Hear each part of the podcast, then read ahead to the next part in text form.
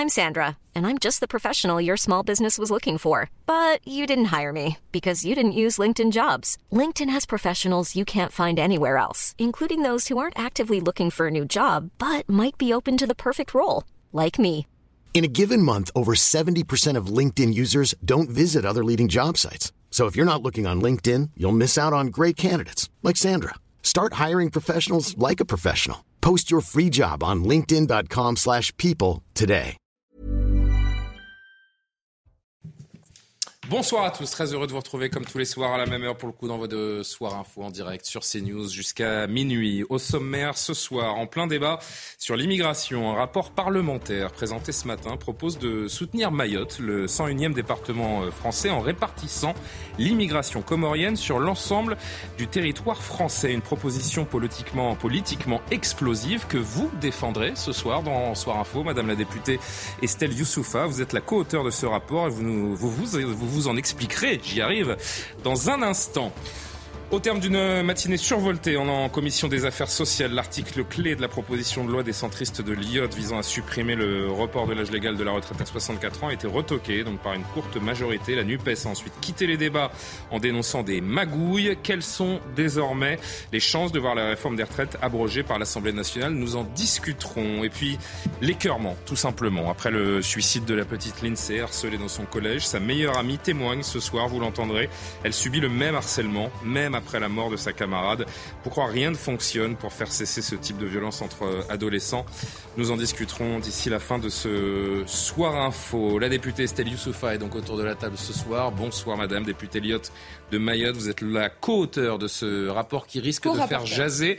Merci de venir le, le, décrypter et le défendre un peu en exclusivité sur, euh, sur CNews ce soir. Nul doute, je le disais, qu'il fera euh, polémique autour de la table. Yohann Usaï, évidemment, Bonsoir, comme chaque soir, du service politique de CNews, Karim Abrik, de la rédaction également. Bonsoir, cher Karima. De l'autre côté de la table, Céline Pina est parmi nous. Bonsoir. Merci, essayiste évidemment. Jean Messia, président de l'Institut Vivre Français. Ça vous amuse?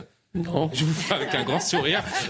Non, non, mais ça fait plaisir. On m'a dit qu'avant d'arriver, il fallait sourire. Donc... Et c'est vrai, c'est vrai. Et ben c'est bien. Continuez de sourire, ça fait plaisir. Jean-Sébastien Ferjou est avec nous également. Bonsoir Jean-Sébastien. Bonsoir. Euh, directeur d'Atlantico. Le JT, il est 22h01. Mathieu Devez et on se retrouve tout de suite. Les députés de la NUPES ont donc quitté la commission des affaires sociales de l'Assemblée. La coalition de gauche accuse le camp présidentiel de magouille pour empêcher le vote de la proposition d'abrogation de la retraite à 64 ans. La suppression de l'article 1er du texte a été votée de justesse grâce notamment aux voix des républicains. Deux personnes ont été interpellées à Nice après des coups de feu dans le quartier des Moulins. L'échange de tirs a été entendu ce matin vers 11h. Lors de leur intervention, les policiers ont fait face à deux hommes de 25 ans qui prenaient la fuite. L'un d'entre eux a été grièvement blessé au niveau du ventre. Il est défavorablement connu des services de police. Enfin, prudence, si vous êtes dans le sud-ouest du pays, Météo France a placé quatre départements en vigilance orange pour des orages. Il s'agit des Landes, du Gers, des Pyrénées-Atlantiques et des Hautes-Pyrénées. L'épisode orageux devrait se terminer aux alentours de minuit.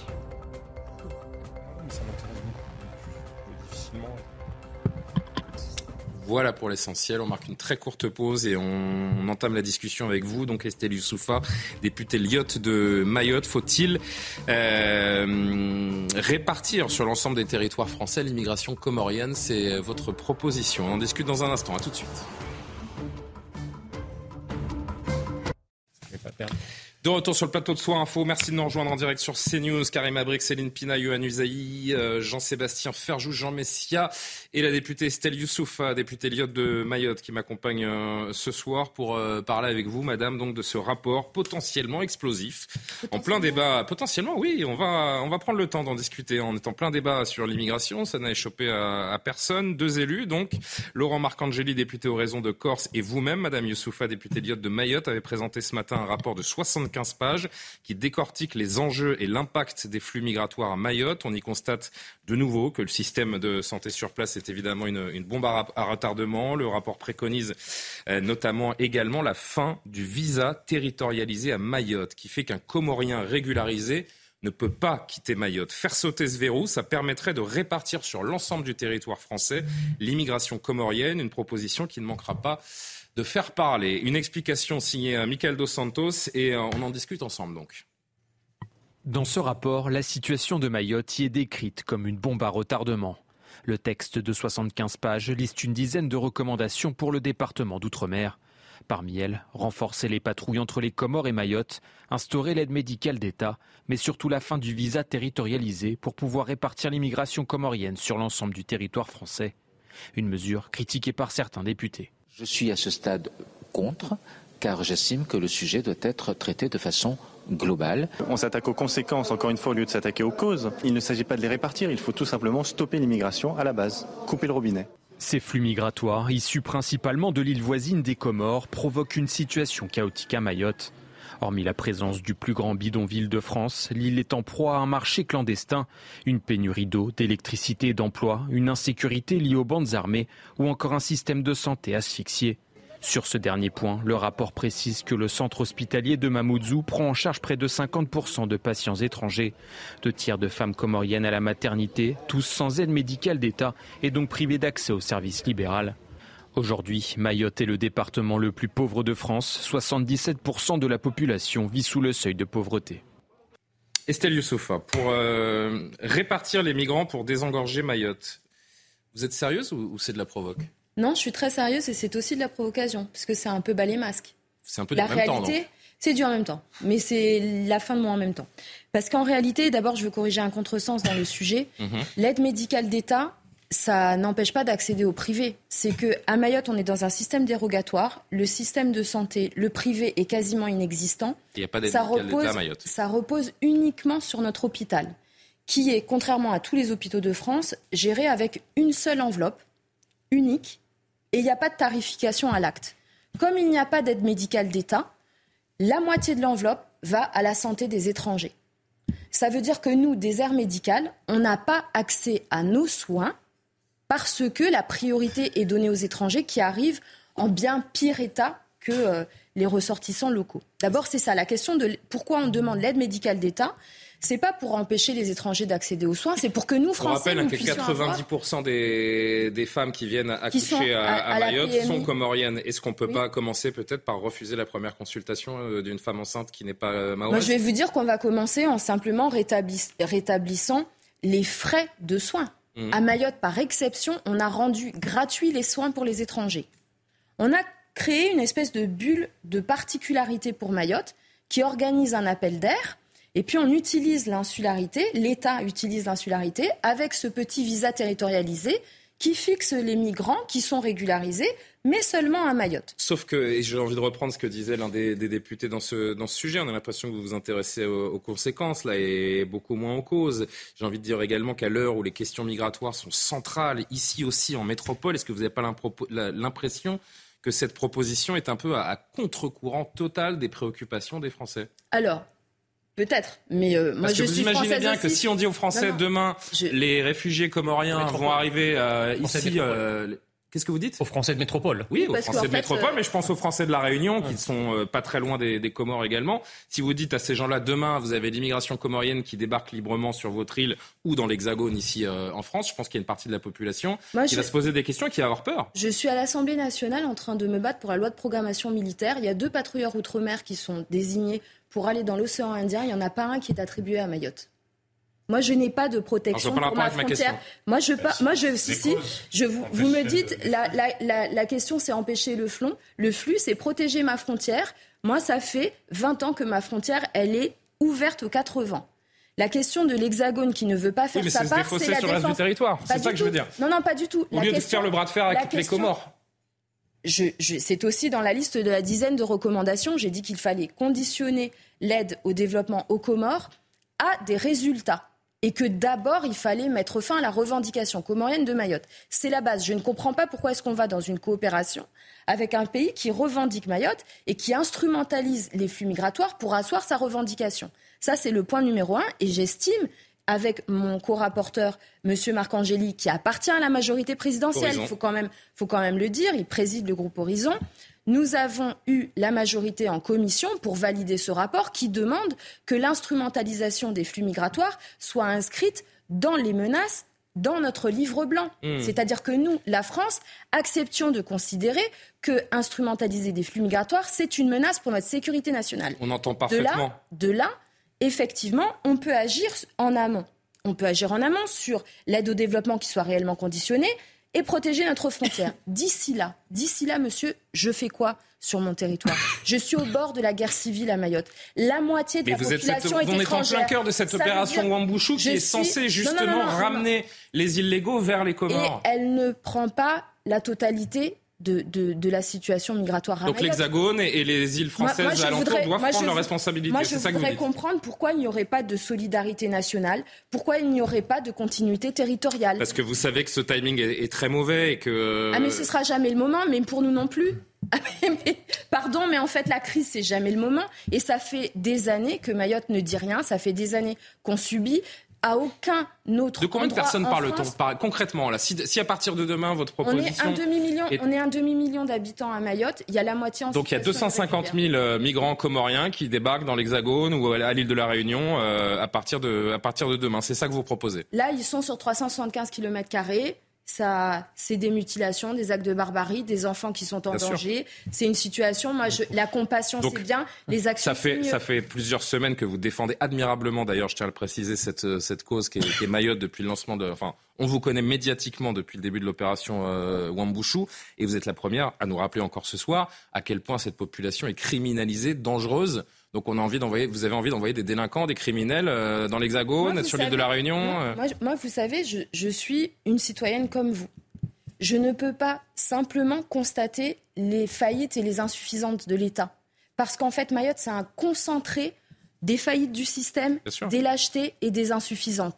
Mais en fait, on ne peut pas me dire simplement je constate, je déplore et puis après je ne fais rien. Parce que la dépense de l'État, c'est un dixième de celle qu'elle est dans l'Hexagone à Mayotte la question de la solidarité, on trouve toutes sortes d'exceptions pour fixer le problème à Mayotte et saturer notre département. Et puis en fait, on ne peut pas juste me dire c'est triste, c'est grave, mais c'est tout. Parce oui, en fait, vous brandissez un peu cette menace comme un coup de pression envers le gouvernement, mais vous jouez votre parti, et c'est très bien. Hein. C'est pas une question de pression, c'est que moi, je paye mes impôts comme vous. Mmh. En fait, ça, m'ouvre aussi des droits. On ne peut pas me dire à moi, à Mayotte, je paye mes impôts, je n'ai pas accès à la santé, je n'ai pas accès à la sécurité. Et excusez-moi, mais il y a totalement continuité territoriale au niveau fiscal. Donc à un moment, il faut aussi accepter les problèmes qu'on se crée collectivement. parce que ce n'est pas qu'une question pour Mayotte. Une question à Yohann Usaï euh, du service politique. Vous dites qu'il faut répartir des dizaines de milliers de migrants comoriens sur l'ensemble du territoire. Parce que 300 000 donc. Et notamment en, métropole. Est-ce que vous êtes d'accord pour dire que la proposition que vous faites euh, ne sera jamais acceptée, elle ne verra jamais le jour, et que si vous la faites, c'est uniquement pour réveiller les consciences et obtenir une aide supplémentaire de l'État en réalité? Je pense que euh, effectivement, ça a l'effet d'un électrochoc euh, ici, mais la question la plus grave, en fait, n'est pas tellement celle des migrants de manière générale, c'est la question des mineurs isolés. En fait, on est à Mayotte à plus de 10 000 mineurs isolés qui sont une enfance en danger et qui est devenue dangereuse. Les familles d'accueil à Mayotte, c'est trois fois plus d'enfants que le niveau légal autorisé. Ce sont des enfants qui sont placés par la justice à l'insu des familles d'accueil, mmh. qui sont des dangers pour les familles d'accueil, pour les enfants qui sont accueillis avec eux et qui sont, qui sont scolarisés à l'insu de leur dangerosité vis-à-vis des enseignants. Cette question, c'est de dire, si tout le monde ici reconnaît la responsabilité qu'on a envers des mineurs, on doit tous prendre notre part. Moi, je ne peux pas avoir simplement des gens qui oui, disent j'ai des tonnes de grands principes, mais en fait, ça s'arrête là à ma Sauf que ça ressemble à un aveu de faiblesse. C'est-à-dire que, euh, comme les Comores refusent l'entrée de leur port aux navires français qui ramèneraient des, des, clandestins, donc on fait un petit peu le jeu des Comores en disant, OK, vous voulez pas les prendre, donc nous, notre proposition, c'est de les répartir euh, sur le territoire qui fait le jeu des Comores, c'est le fait que personne ici ne bronche quand on paye, on, verse l'argent à Moroni et aux Comores, en fait. Mais, non, mais moi, moi, je mais Madame la députée, vous avez conscience quand même que si vous faites sauter ce verrou, c'est un appel d'air. C'est ce qu'on appelle un appel d'air. Moi, je vais vous dire, moi, je vais vous dire, non, c'est une vraie proposition. Non, parce, que, vous savez très bien qu'elle ne verra jamais le jour. ça n'est pas une vraie C'est une vraie proposition. C'est une vraie proposition. Elle a été validée par euh, un, un, membre de la majorité, le président du groupe Horizon. Mais c'est surtout pour dire, puisque personne n'en veut, vous allez muscler la défense de Mayotte. Parce qu'en fait, on peut pas nous dire, on peut pas nous dire, je ne veux pas de développer la moindre aide pour la. C'est un jeu de poker menteur. C'est un jeu de poker menteur que vous jouez avec le, avec le gouvernement et c'est tout à fait honorable de votre part. Il hein, y a pas, de.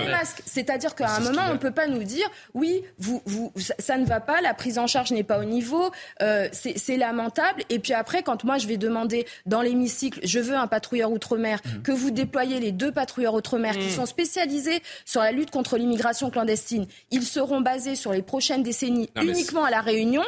Excusez-moi, mais en fait, on dit Mayotte, vous êtes à poil, vous êtes au fond du trou, restez-y. Mais ce ne bah serait pas non plus une solution, de, et, vous en avez bien conscience, puisque vous, vous nous, rappelez d'une certaine manière, vous nous expliquez d'une certaine manière que oui, vous faites un bras de fer, vous jouez au poker menteur avec ce, rapport, que si vous faites sauter euh, le verrou, vous créez un appel d'air, que la France est incapable d'accueillir dignement les afflux de migrants. On le voit tous les jours, il suffit de sortir un peu dans, Paris et ailleurs pour voir à quel point les, migrants sont indignement accueillis dans ce pays et qu'on ne peut plus gérer euh, cet afflux. Je voudrais juste vous lire un commentaire que j'ai lu dans la presse aujourd'hui à propos de votre rapport d'un spécialiste des territoires et départements d'outre-mer qui souligne le risque d'un appel d'air. Il nous dit les parlementaires parlent à leur électorat, ils euh, veulent en un effet immédiat et raisonnent en termes de stock et non de flux migratoires. En permettant juridiquement aux étrangers d'aller à la Réunion et dans les autres départements français, Mayotte va devenir une grande zone migratoire, porte d'entrée vers la métropole et autres pays européens avec des effets secondaires potentiellement exponentiels en attirant les malgaches voisins ou encore des ressortissants, des ressortissants d'Afrique orientale. Et puis les grands gagnants, ça c'est un dernier commentaire que je fais, les grands gagnants d'une proposition comme ça à l'arrivée, c'est les passeurs. Non, non, mais alors, juste, je voudrais quand même rappeler la situation. Moi, les migrants, les malgaches, les grands lacs, je les ai déjà à Mayotte. La porte d'entrée pour l'Union européenne, c'est déjà le cas. Donc, si vous voulez, les diagnostics après la mort, ça marche plus. Moi, les, les spécialistes qui ont un avis pour dire surtout ne faisons rien alors qu'on est au fin fond du trou et on est au bord de la guerre civile, ça va bien deux minutes. Parce qu'en fait, là, moi, je ne suis pas du tout dans une position électorale, je suis sans étiquette, bah je n'ai pas l'intention de faire ma vie à l'Assemblée. Moi, je veux que les choses changent, parce que mon territoire, il est au bord de la guerre civile. Ce n'est pas une abstraction. C'est pas, c'est pas du tout quelque chose que je dis pour dramatiser, parce que ça m'amuse c'est qu'on est dans une situation où vous avez la moitié de la population qui est en situation irrégulière sur une île, qui ne contribue pas aux services publics, qui les monopolise, et vous avez une situation qui est dramatique au niveau politique dans le quotidien, moi je rappelle que quatre jours par semaine, je n'ai pas d'eau dans mon robinet. Et c'est l'eau la plus chère de France. C'est-à-dire qu'il n'y a aucune infrastructure publique qui arrive à survivre à la pression qu'on est en train de vivre. Alors en fait, on va dépasser, je refuse le, discours d'impuissance politique, ce n'est pas une question électoraliste, c'est une question de dire il y a des solutions. Et ça va en amont comme en aval, sur de l'existant. Il nous reste 3-4 minutes à passer ensemble. Je voudrais que le, plateau réagisse et pourquoi pas que vous, euh, que vous répondiez, Jean Messia. Un mot à ce que vous venez d'entendre, à cette proposition, ce rapport coécrit donc, euh, par Madame la députée. J'ai une citation à vous lire. Sur Mayotte, il faut arrêter de faire l'autruche. On ne veut plus entendre parler de médiation et de prévention. L'urgence est d'envoyer les criminels en prison, d'expulser immédiatement les Comoriens en situation irrégulière et de raser les bidonvilles. Vous savez qui c'est qui a dit ça? Eh bien, la présidente du collectif des citoyens, une certaine Estelle Youssoufa, chez Zackwell, en, 2021, fin 2021. Qu'est-ce qui vous est arrivé depuis? Ah ben je pense qu'au contraire que là je vais euh, bah, j'ai l'impression qu'elle est de, l'idée à l'action. Bah et ça a même j'ai l'impression qu'elle est cohérente hein. elle n'est pas cohérente parce que si je vous entends Là, ce que vous proposiez, c'est d'expulser, non pas de répartir. Euh, alors, il y a, y a 12 recommandations, mais les, expulsions... Non, non, les, ah, mais vous avez bien compris, Madame Youssoufa, et vous le saviez en écrivant ce rapport avec euh, le député Horizon, que cette histoire des visas territorialisés, c'était le, c'était ce qui allait alerter et interpeller tout le monde. Juste qu'on soit bien clair, c'est pas mon idée personnelle toute seule. Hein, ça fait plus de dix ans que Mayotte réclame. Oui, oui, oui. Tous Beaucoup d'élus de Mayotte l'ont réclamé. Pourquoi euh, Tous les élus, tous les élus, quelle que soit leur couleur politique. Et alors, j'ai pas changé d'un iota par rapport à mon idée. J'ai quand même bah obtenu qu'on fasse opération en bouchou. Donc détruire les bidonvilles. Excusez-moi, je pense non, pas non, avoir mais baissé mon pantalon ni changer parce que le problème, à l'expulsion, c'est les trois volets. En fait, ni la métropole, c'est le trop plein. Alors pas au même titre que Mayotte, Dieu merci, mais quand même, quand vous voyez que des grandes villes comme Paris pour les Jeux Olympiques, mais uniquement pour cela, parce qu'il ne faut pas non plus froisser. Oui. les... délester les centres de migrants parisiens pour répartir Vous voyez bien que les Français, les Comoriens, mais les Français de manière générale, n'en peuvent mais. On en, les Français en ont marre de dire on, on, répartit là, on prend ici, on met là. Mais le problème, c'est le flux. Il faut, pourquoi vous ne faites pas un rapport en disant il faut stopper l'immigration Il y a 75 pages, Jean je vous invite à les lire. Alors, il nous reste 3 minutes. Je voudrais que Céline Pina et Jean-Sébastien Ferjou fassent une remarque également. Céline Pina. Il faut le lire pour 75 je vous les donnerai, je, les, je vous les transférerai. Je voulais simplement dire que face au déni du réel, la seule solution à un moment donné, c'était Charles Pasqua qui le disait dans un langage extrêmement fleuri, en disant quand on est dans la merde, il faut la mettre dans le ventilateur, surtout quand vous n'êtes pas écouté. Pourquoi? Bah, C'est exactement ce qui est proposé. Euh, aujourd'hui, mais, mais c'est normal. Aujourd'hui, vous avez une situation, ça fait, euh, je crois que ça fait 20 ou 30 ans que j'entends parler des, Comores. Ça fait 20 ou 30 ans qu'il y a un certain nombre de propositions qui ont été faites, dont notamment suspendre le droit du sol, par exemple, ce qui est tout à fait possible, y compris en France. C'est une loi simple et là, pour le coup, euh, les communautés européennes ne nous en empêchent pas. Or, jamais euh, les, politiques n'ont eu le courage de le faire. Quand ils ont voulu demander 15 ans pour rester sur le territoire avant de pouvoir être régularisés, on leur a interdit et on a cassé juridiquement le truc. Donc, moi, je serai Madame Youssoufa. Je ferai la même chose. Oui, ça n'a aucune chance d'être accepté, mais ça permet à ce que tout le monde ouvre les yeux, parce que ce qu'on ne veut pas en France métropolitaine, pourquoi est-ce qu'on le laisserait aux Comores sans rien faire? Jean-Sébastien, un dernier mot, je vous laisserai conclure, on a moi, je crois que ce qu'il y a de très intéressant dans ce rapport-là, justement, c'est que là, on tire cette mesure-là, mais elle s'inscrit dans toute une panoplie de mesures. Et quand vous parliez des patrouilleurs, ben oui, il y a un renoncement phénoménal de la France, mais à Mayotte comme ailleurs. Simplement, à Mayotte, les flux sont plus importants et la proximité géographique euh, y contribue que sur d'autres de nos frontières. Mais nous ne contrôlons pas les frontières. Imaginez que ce soit la Corée du Nord de l'autre côté. Euh, les Coréens du Nord, ils empêcheraient les gens de passer. Hein. Enfin, si on veut contrôler un détroit, on peut contrôler un détroit. Et ce rapport, je trouve extrêmement intéressant parce qu'il montre, et vous le disiez, sur l'hôpital public. Ah, pourquoi on ne le fait pas En, deux, en quelques mots, pourquoi on ne le fait pas Si quand on veut, on peut, pourquoi on ne l'a jamais fait Parce que ça suppose d'aller plus loin, parce que ça suppose de se saisir des problèmes à bras le corps et qu'on n'a pas voulu le faire. On n'a pas voulu le faire en mettant la pression sur les Comores. On n'a pas voulu le faire justement en essayant de, de défendre les, les Mahorais qui sont des citoyens français. Enfin, moi, je vous comprends quand vous dites qu'il y a une continuité territoriale. Oui, des gens qui payent des impôts en France, c'est la République. Enfin, à un moment, faut être cohérent. Il hmm. faut être cohérent. On peut pas revendiquer les valeurs de la République et puis dire ah bah tiens, il y a un territoire euh, un département, c'est pas un territoire d'ailleurs, un département français. Le et on le traite comme euh, bah, on traiterait un truc qu'on veut surtout pas voir. En gros, on aime bien les eaux territoriales de Mayotte, mais on n'aime pas. Mais on n'a pas envie de récupérer les problèmes de, de Mayotte alors qu'on a indirectement créé cette, euh, cette situation. Un dernier mot, vous allez devoir le défendre, hein, ce, ce, rapport, parce que nul doute, Ça a je le disais il y a plusieurs minutes, il va faire polémique. mais ce matin le défendre médiatiquement, je veux dire. Parce mais que... je suis là et ravi de le défendre avec vous. Moi, je l'assume absolument. Je pense que c'est important et je vous remercie de donner ce temps à Mayotte parce qu'en fait, on a besoin de sortir de l'oubli. Cette inertie au niveau de l'État, euh, c'est grâce à vous aussi que ça bouge. Mmh. C'est-à-dire qu'il n'y a pas de mystère. Cette pression politique, elle est soutenue parce que 75% des Français soutiennent l'opération Mambouchou. Parce qu'on doit avoir honte, en fait, d'être français et de voir l'état du 101e département français. mais en tant que français, moi, j'ai honte de voir l'état de Mayotte. Je pense qu'il y a aussi de la compassion. Aussi, bien sûr. il, y a, une solidarité qui est réelle, qui est de se dire ce n'est pas admissible. Maintenant, je veux qu'on dépasse la compassion pour aller vers l'action. Le groupe Lyotte qui est particulièrement actif hein, en ce moment. Puisque après la, après la, pause, on, reviendra sur les débats euh, agités, vifs en commission aujourd'hui autour de la proposition d'abrogation de la loi des retraites. Mais vous aviez euh, la cause de Mayotte euh, en priorité ces derniers jours, donc on s'intéressera surtout à votre collègue Charles de Courson. Mais vous siégez aussi dans... Et vous y serez le 8 Évidemment. Ah, bah c'est un grand jour le 8 juin. Mais bon, vous savez très bien comment ça va finir. Hein. Dites-moi, vous connaissez l'avenir euh, bah, euh, Là, a priori, oui. Je pense que je peux, sans prendre de grands risques, euh, parler de l'avenir en disant que la loi retraite ne sera jamais abrogée, oui.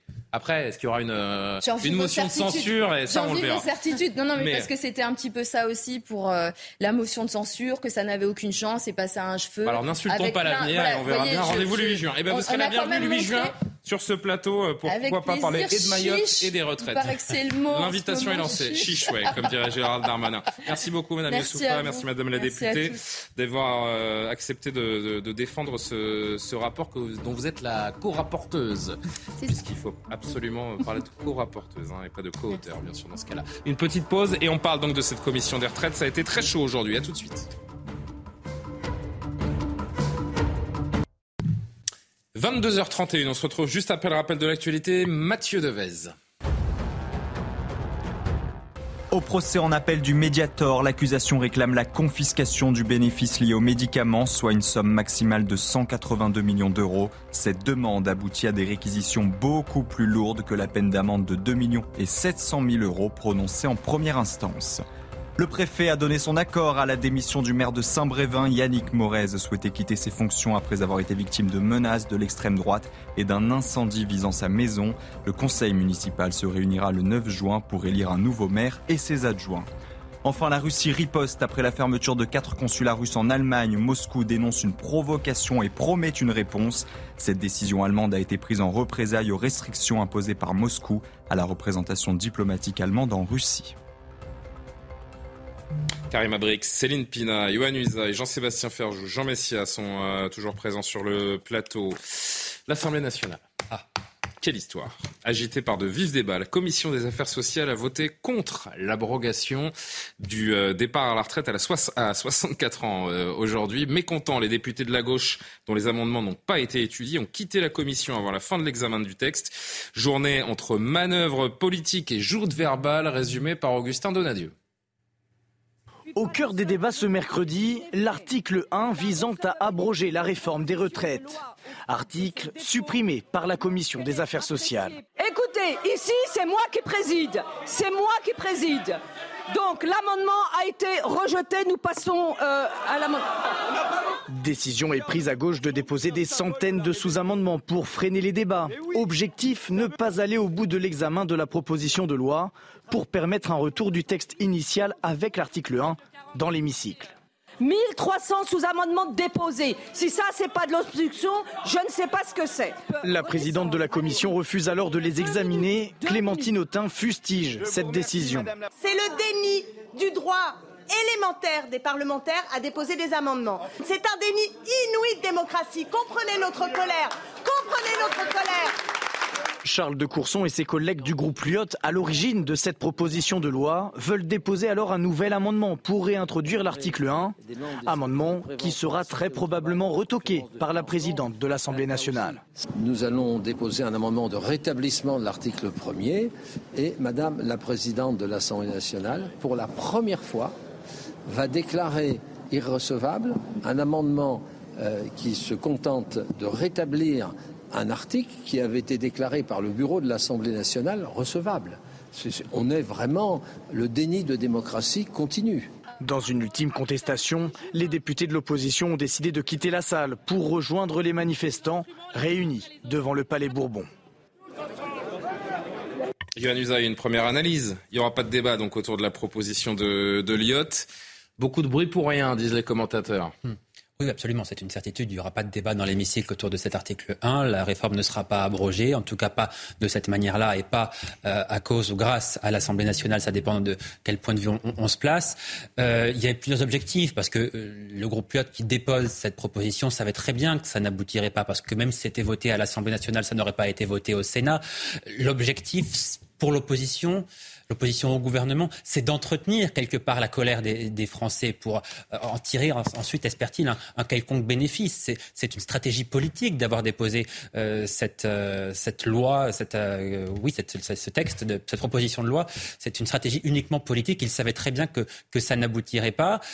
ils espèrent maintenant que ça va attirer un peu plus de monde dans la rue aussi le, 6 juin. Il y a sans doute un, un peu de ça derrière. Mais on va assister à cela, manifestement, pendant les quatre prochaines années du, quinquennat. Les oppositions vont entretenir Pendant ça. Ans, on va essayer d'abroger la réforme des retraites Peut-être pas quatre, mais disons deux, puisqu'après, dans deux ans, on, entrera de plein pied dans l'élection présidentielle et tous les candidats euh, un peu sérieux qui auront une chance d'être élus en 2027 auront à se positionner sur cette question. Ce sera un thème central de l'élection présidentielle de 2027. Donc ce sera aux Français de trancher à nouveau via leur vote cette question dans quatre ans. Mais dans, dans deux ans, on entrera dans cette élection présidentielle et le débat commencera entre les candidats. Voilà. Journée agitée, Karim Abric.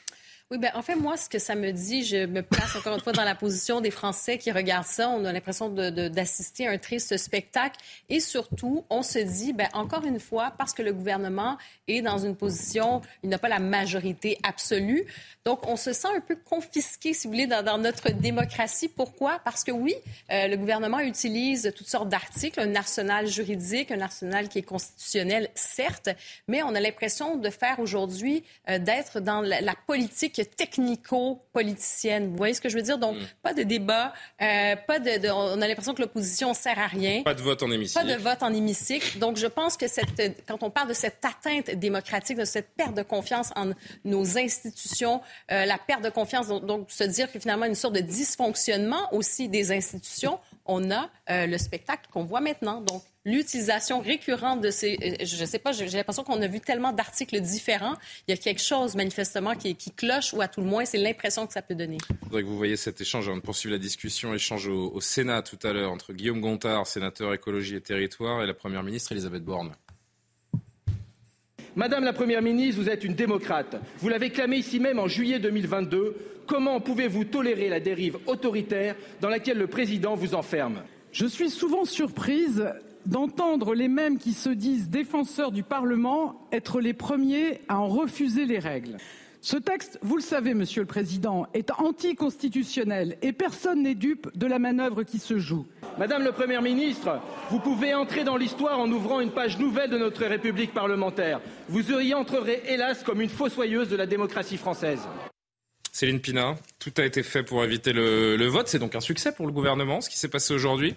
De quoi a peur l'exécutif, en fait? J'ai du mal à comprendre. En fait, je crois surtout que euh, c'est nouveau, finalement, pour nous, le jeu parlementaire. Pendant des années et des années, tout le monde se foutait éperdument de ce qui se passait au Parlement, parce que de toute façon, on savait que les projets de loi présentés par le gouvernement allaient passer, les propositions de loi seraient retoquées, sauf si le gouvernement était dans le fond d'accord.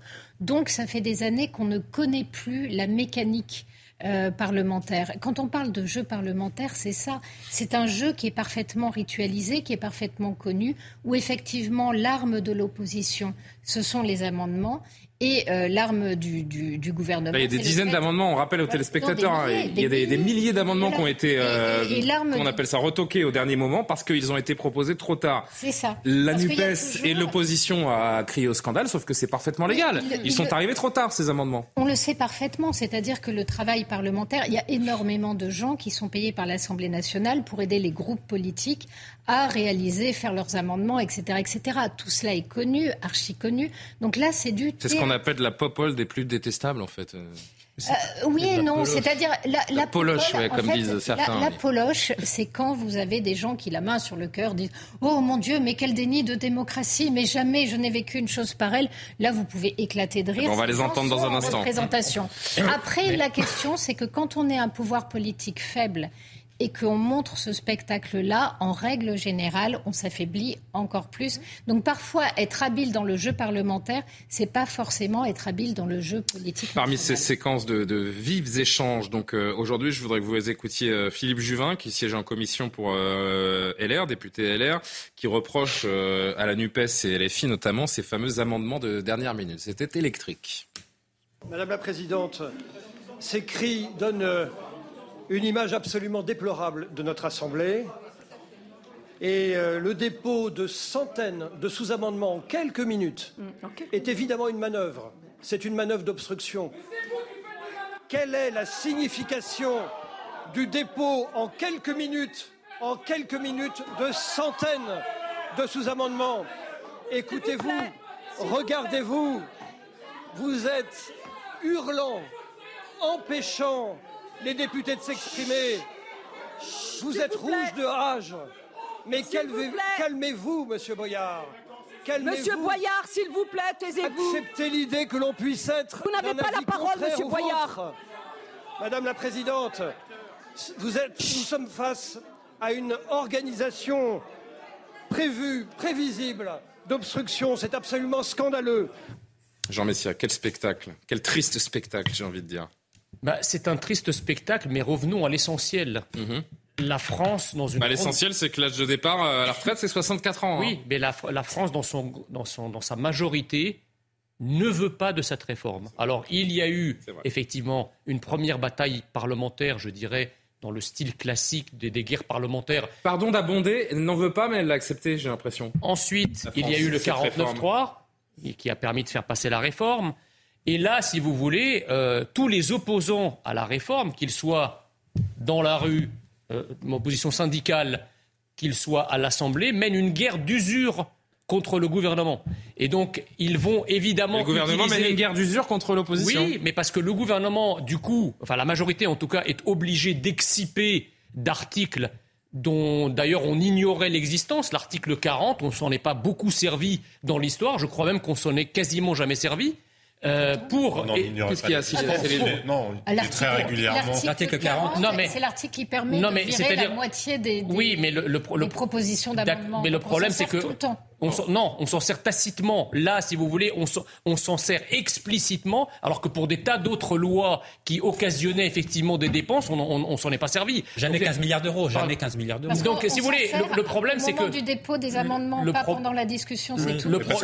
Attendez, alors finissez, Jean, s'il vous plaît. Le, problème, si vous voulez, c'est que, encore une fois, euh, le, le, le, gouvernement et la majorité vont trimballer cette réforme des retraites. Alors je ne sais pas si ça va aller jusqu'en 2027, mais si effectivement le harcèlement du gouvernement, que ce soit par la voie parlementaire ou euh, par, par, la rue, s'il devait continuer jusqu'en 2027, là, ça deviendrait effectivement un sujet. Mais pour l'instant, le gouvernement n'entend pas ce qui se passe. Et le gouvernement ne joue plus, du, du coup, la légalité contre la légitimité. Il joue à l'intérieur de la légalité le cambouis parlementaire. Mmh. Voilà ce qu'il fait. Rapidement, Johan, et je voudrais que Jean-Sébastien puisse... Euh... La réforme des retraites, ça sera tranché par le vote. Il n'y a pas d'autres issues, ça sera tranché par le vote. Soit en 2027, soit en 2027, ah oui. l'élection ah oui. présidentielle. Ouais. Non, mais il y a une autre solution. Dissolu... La motion de censure. Non, la dissolution. Ah, dissolution. Une dissolution. Mais il y a la motion de censure aussi, c'est une euh, non, éventualité. non, Charles de Courson. Non, euh... non mais la, la, la, motion de censure n'abrogera pas, pas la réforme des retraites. Ah, ça, bah on va. Ça fera, non, non, non. Ça fera tomber le gouvernement. Ça fera tomber le gouvernement. Ça n'abrogera pas la réforme des retraites. On est d'accord. Il y a soit l'élection présidentielle dans 4 ans, soit une éventuelle dissolution décidée par le président de la République qui donnerait la majorité à un des groupes d'opposition actuels. C'est pas le scénario le plus probable non plus. Hein. On voit pas qui serait en capacité aujourd'hui de recueillir une majorité de suffrages pour composer un, un, un gouvernement. Certes. Mais c'est une autre hypothèse. Avant de vous donner la parole, pardon, je vous fais encore attendre 30 secondes, Jean-Sébastien. Écoutez justement le député de Courson de, de Lyotte qui portait cette euh, proposition d'abrogation.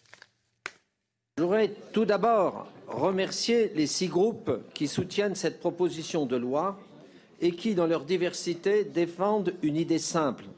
Laisser voter l'Assemblée nationale. Respecter la démocratie.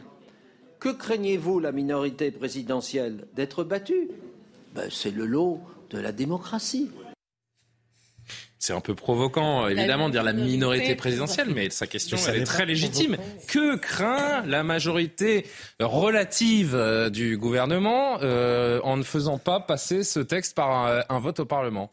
L'impact d'une défaite symbolique, parce que Johan le disait tout à l'heure, il n'y a quasiment aucune chance que cette loi soit Oui, mais ils peuvent imaginer l'impact d'une démocratie réelle. S'il y a une majorité qui s'exprime contre le gouvernement, ça n'est pas une motion C'est fou d'avoir aussi peur. En une défaite, c'est une défaite, et puis on passe à autre chose. Symboliquement, ça équivaut à une motion de censure, et on voit mal comment Emmanuel Macron pourrait ne pas dissoudre l'Assemblée ensuite, et à minima, de toute façon, renvoyer Elisabeth Borne et changer Chiche. le Premier ministre pour essayer de construire une nouvelle majorité. Sauf que ça n'arrivera pas. Ça n'arrivera pas parce qu'il n'y a pas de majorité en l'état à l'Assemblée nationale.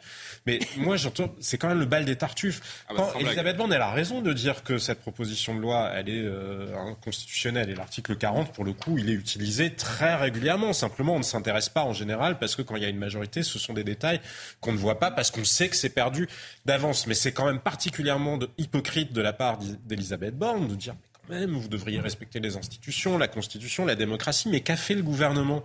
Qu'a fait le gouvernement en déposant, lui, un projet de loi avec des articles dont il savait qu'ils étaient inconstitutionnels, puisque le Conseil d'État s'était prononcé là-dessus et avait dit que plusieurs articles, qui ont fini par être d'ailleurs invalidés par le Conseil constitutionnel, étaient inconstitutionnels. Donc eux-mêmes se sont livrés à ce jeu-là. Et on peut y voir de dans la... une moindre mesure, quand on même. peut y voir... Ben non, pas dans une moindre mesure. Ben, je suis désolé, quand vous présentez un projet de loi dont vous savez vous-même Oui. qu'il est pour partie inconstitutionnel, vous n'allez pas reprocher... Infime partie. Non, parce que derrière, derrière l'article 40, c'est là où ça devient intéressant et c'est là on- à quel point on voit qu'on est une démocratie qui ne fonctionne pas correctement. Mhm. C'est que c'est une question d'interprétation. Parce que c'est quoi la règle? La règle, c'est effectivement pas de proposition de loi qui alourdit les charges ou qui diminue les recettes. Sauf qu'ils ont mis une proposition sur les taxes sur le tabac. Si les études d'impact avaient été faites correctement, s'il n'y avait aucune zone d'opacité sur justement le coût d'une réforme des retraites ou les gains d'une réforme des retraites, mais il y a une opacité, le Conseil constitutionnel l'a relevé. Il a relevé que des ministres avaient pu mentir devant le Parlement. Enfin, ça, je suis désolé, quand le gouvernement, là, joue les vierges effarouchées en disant vous n'êtes pas de, enfin, vous ne respectez pas la démocratie, ben, eux non plus. eux non plus, effectivement. Et il y a une question qui est encore plus fondamentale derrière, qui est celle quand même de, dans une démocratie, est-ce que oui ou non on peut considérer que les parlementaires sont des majeurs, ou alors qu'il faut les traiter comme des mineurs sous tutelle? Parce que c'est ça l'article 40 sur le fond. Sur le fond, c'est dire on ne fait pas confiance aux parlementaires, mais à quoi ça rime derrière d'aller nous inventer des référendums, de la démocratie directe à tous les rayons des conventions nationales de la refondation et de je ne sais quoi d'autre, quand on n'est pas capable de faire fonctionner les institutions vous appuyez sur le bouton. Voilà. Merci beaucoup. Non, non, mais c'est passionnant, mais euh, marginal. Non, non, mais vous rentrez dans des monologues parfois. C'est passionnant, hein, mais ça dure très longtemps. Euh, autre séquence. Sébastien Gimel euh, de la de la Nupes. Écoutez, toujours en commission. Un tel niveau d'humiliation de, classe, vous incarnez tellement avec assurance la puissance des grands. Vous savez ce qu'on dit chez moi à propos de vous? On n'en peut plus de vous. On vous supporte plus. Et, je crois que vous mesurez mal à quel point cette arrogance incarnée par Maillard euh, d'une manière euh, superbe abîme la démocratie. Maillard, comme le dit euh, Sébastien Gimel, c'est le député Renaissance Sylvain Maillard. C'est le vice-président du groupe Renaissance. Et vice-président du groupe Renaissance. C'est aussi ces joutes, ces invectives qui, abîment notre démocratie, Johan. Ces joutes, ces joutes sont des joutes politiques. On a connu bien pire. mais hein. on a besoin d'autre chose que ces outrances. Oui, mais non, mais là on focalise un peu. Mais euh, on a connu bien pire. Il y a 20, 30, on peut monter à 40 ans, mais il y a ne serait-ce que 30 ans dans. Il y a quelques semaines. non, mais dans les. mais il y a 100 ans, ça ne passait pas en boucle. Dans notre histoire politique, disons récente, il y a 30 ans, il y avait des joutes verbales à l'Assemblée nationale. C'était autre chose que de dire on n'en peut plus de vous. Tenu quand même.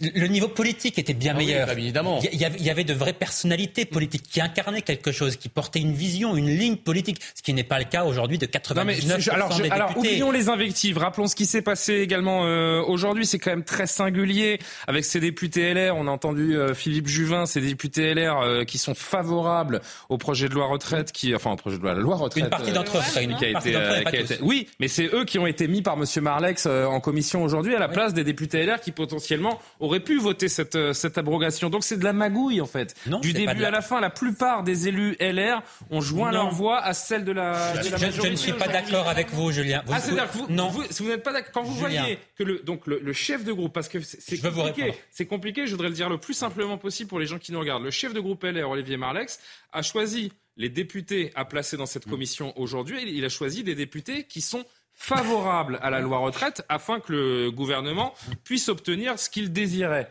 Alors qu'en commission, il y aurait dû avoir des députés LR qui auraient voté contre. Julien, ça n'est pas de la magouille. Parce ah bon, alors comment on appelle ça Mais non, parce que quand on parle de magouille, on a l'impression que c'est quelque chose d'illégal, quelque chose. Oui, mais c'est magouilleur. C'est malsain. Non, mais non, c'est pas malsain. C'est des petits calculs, on va dire. C'est des calculs. Oui, ce sont des calculs politiques, mais ils font de la politique. Les gens qui regardent, ils trouvent ça sain. Mais Julien, mais peu importe. Mais ce sont. C'est une stratégie politique. Là, vous avez. Ils utilisent. Là, vous Ils utilisent les. Finissez, Johan, pardon. Ils, utilisent les dispositions politiques qui sont précisées, qui sont entre, entre leurs mains. Il n'y a, pas de magouille, parce que magouille, ça signifierait que c'est illégal. Ce non, mais vous, avez, vous avez parfaitement raison, je suis parfaitement d'accord avec vous. Tout ce qui se passe, en fait, et alors les vociférations, etc. Mais moi, je me dis, quand on dit que la démocratie, effectivement, euh, notre démocratie est malade, que les, nos institutions vont mal, on peut le dire. Mais moi, je me pose la question, je me mets à la place de l'électeur. Quand un électeur voit cette capilotade vociférante, permanente dans le Parlement, où les gens s'invectivent, où, on a l'impression que finalement rien n'avance. C'est-à-dire qu'une réforme qui a été votée, on revient dessus, etc. Le spectateur, le lecteur, le français qui regarde ça, ne vous étonnez pas ensuite eh du taux d'abstention. Tout le monde n'est pas un fin observateur de la vie parlementaire. Oui, mais Jean... Il y a des choses que qu'on comprend pas. Non mais attendez, ce sont les Français qui ont choisi de n'accorder de majorité absolue à aucun groupe. Les Français ont choisi cet hémicycle-là. En conséquence, ils, ils, doivent en tirer les C'est vrai qu'il y avait des députés interchangeables selon telle ou telle proposition. Ils ont choisi de n'accorder de majorité euh, absolue à personne. Écoutez quelques réactions de députés de NUPES après cette commission des affaires sociales et on en dit encore un ou deux mots. La politique de la chaise vide, c'est le fait de partir quand on estime qu'on est euh, insulté et qu'on n'a plus aucun pouvoir. Aujourd'hui, nous avions un pouvoir, c'était le droit d'amendement ou de sous-amendement. Ce pouvoir a été nié. À quoi servons-nous? Je voudrais vraiment alerter sur les dangers que nous courons aujourd'hui parce que cette ligne rouge servira de jurisprudence et que nous risquons dans l'avenir de payer extrêmement cher la décision de la présidente de la Commission des affaires sociales et de la présidente de l'Assemblée nationale aujourd'hui. Le fait que nous, parlementaires, avons le droit d'amender sur cette question, que nous ayons le droit de voter dans, dans l'Assemblée le 8 juin pour abroger la, retraite à 64 ans vient d'être euh, bafoué de manière absolument ahurissante. Les marcheurs, là, derrière nous, se comportent à l'Assemblée comme s'ils étaient euh, au siège d'un conseil d'administration d'une grande entreprise. Ils ne veulent pas du vote. Ils ont peur du vote. Dans une démocratie ordinaire, quand euh, à ce point-là vous n'avez pas euh, de majorité ni dans la rue ni dans l'hémicycle, on prend ce projet, on le met à la poubelle. C'est pas évidemment, vous savez bien ce qu'ils ont fait depuis le début, puisque nous avions été contraints avec le véhicule législatif, nous avions été contraints à la fois par la forme et par le temps. Que sont devenues les promesses présidentielles? Comme toutes les autres, elles ont été balayées. Et donc, euh, nous sommes dans une situation où, en réalité, nous sommes dans une mascarade. pas fait les 60 ans. S'il n'y a pas de vote le 8 juin à l'Assemblée, Jean-Sébastien, qu'est-ce qui va se passer? Charles de Courson dénonce un déni de démocratie, on l'a bien compris. Et Ségolène Royal qui s'exprimait hier, qui a parlé de répression. Carrément. Je pense que derrière ce conflit des retraites se joue autre chose. Il y a la situation politique qui n'est pas tenable de toute façon, et encore moins dans la mesure où Emmanuel Macron n'a pas compris que quand il n'y a pas de majorité absolue ou alors une majorité relative à laquelle il manquerait très peu de sièges, comme c'était le cas pour Michel Rocard, ben, nous revenons à un fonctionnement euh, parlementaire. Les, la Ve République est un régime parlementaire dans la configuration que nous vivons, mais Emmanuel Macron continue à la pratiquer comme si c'était un régime présidentiel. Hmm. De toute façon, ça ne pourra créer que de la crise. Donc ça pètera d'une manière ou d'une autre. Je pense qu'il serait bien inspiré de... de La séquence d'aujourd'hui, elle remobilise pour le 6 juin? Pardon? La séquence d'aujourd'hui remobilise la contestation pour le 6 juin, selon vous? C'est toujours difficile, euh, difficile à dire parce qu'on devient, on est de plus en plus loin, mais ça a cristallisé autre chose. Ça a cristallisé le mécontentement sur le fonctionnement. Et quand je vous disais tout à l'heure derrière ce que vous appelez la poloche, il y a des enjeux fondamentaux. Vraiment, est-ce qu'on veut une démocratie avec des institutions qui fonctionnent et où tout ne soit pas centralisé par l'Élysée avec un seul homme qui décide de tout cette question-là Ça elle est dépend de quel homme, en fondamentale. fait, hein. Et je vous dis, moi, je pense qu'Emmanuel Macron euh, ferait bien de s'inspirer de ce qu'a fait Pedro homme. Sanchez. Pedro Sanchez a perdu des élections. Qui a reconnu il sa défaite et- Il prend son risque. Emmanuel Macron n'arrête pas de nous répéter qu'il aime prendre son On rappelle, il y a eu une dissolution en Espagne et des élections législatives anticipées le problème, euh, en juillet. Jean-Sébastien Ferjou, le problème, il- c'est pas un problème, si vous voulez, de euh, institutionnel uniquement. C'est-à-dire, c'est pas le problème, c'est pas l'Élysée ou le Palais Bourbon. Le problème, ce Quand sont même, les hein. hommes. Mettez à l'Élysée quelqu'un qui effectivement entraîne la France dans une stratégie, dans une ambition et provoque une adhésion vous avez- vous avez généralisée bien vu et une 49.3, galvanisation. les institutions et je, et je sont peux vous dire, aussi et je- peux- vous que vous, a- vous aurez un- une autre vision de la politique. Mais en fait, si on en est là, c'est justement parce qu'il n'y a personne qui crée de rassemblement. Voilà. Et à tel point que Aussi. même euh, Emmanuel Macron n'a personne à mettre en joker d'Elisabeth Borne qui pourrait incarner en fait une forme de rassemblement des Français et une vision d'avenir. Donc tout le monde est coincé dans cette espèce de... En fait, tout le monde est minoritaire. C'est euh, un tiers, un tiers, un tiers, et on n'en sortira pas. Euh, et je vois pas tellement, euh, à moins de se faire harakiri, l'Élysée a intérêt à maintenir la situation le plus longtemps possible. Et il n'y a personne, et vous le disiez Céline, il n'y a personne qui correspond au portrait robot que. Euh, un général de. Gaulle, quand il revient en 1958, euh, le plan Pinerbeff, euh, toutes les ordonnances, avant même d'ailleurs que le- la constitution de la Ve République euh, soit écrite, qui aurait la légitimité aujourd'hui pour dire faites-moi confiance, donnez-moi les clés, le pays est en, est en bazar, donnez-moi les clés, je vais tout régler. Mais personne n'aurait cette légitimité-là aujourd'hui. Oui, bah, c'est bien ce qu'on dit, personne. Emmanuel Macron et Elisabeth Borne, je, je- je vous embête. Emmanuel Macron et Elisabeth Borne. Euh, la suite, épisode 2 euh, de, ce, de ce feuilleton. Y a-t-il de la friture sur la ligne? Le président qui avait recadré, on s'en souvient, la première ministre, pas ses propos sur le Rassemblement national, parti héritier de Pétain pour Elisabeth Borne. Euh, et bien aujourd'hui, euh, après l'avoir euh, humilié publiquement, donc en Conseil des ministres, il lui a publiquement renouvelé sa confiance depuis la Slovaquie, euh, il se passe des choses hein, dans la tête d'Emmanuel Macron. Il va falloir qu'on nous explique. Euh, C'était en Slovaquie où il était en déplacement? On ne peut plus battre dans euh, nos démocraties l'extrême droite simplement avec euh, des arguments historiques et moraux. D'abord parce que cette extrême droite s'est transformée et ensuite parce qu'elle a beaucoup d'électeurs aujourd'hui qui euh, ne votent pas pour cette histoire, mais votent parce qu'ils se disent au fond, on n'a pas encore essayé cela et ce qu'ils nous proposent paraît séduisant. Ben, il faut répondre au concret. Quand est-ce que j'ai pu entendre sur euh, Madame la Première ministre, je veux ici lui redire toute ma confiance. Et vous savez, j'ai un mode de, fonctionnement simple. Quand j'ai des choses à dire, les Premiers ministres depuis six ans, je le dis dans un colloque singulier dont rien ne sort, et nous réglons les choses ensemble. Je ne le fais jamais autour de la table du Conseil des ministres ou par euh, médias interposés. Et c'est plus simple ainsi, ça fonctionne mieux. Donc elle a toute ma confiance et voici les clarifications attendues sur l'extrême droite.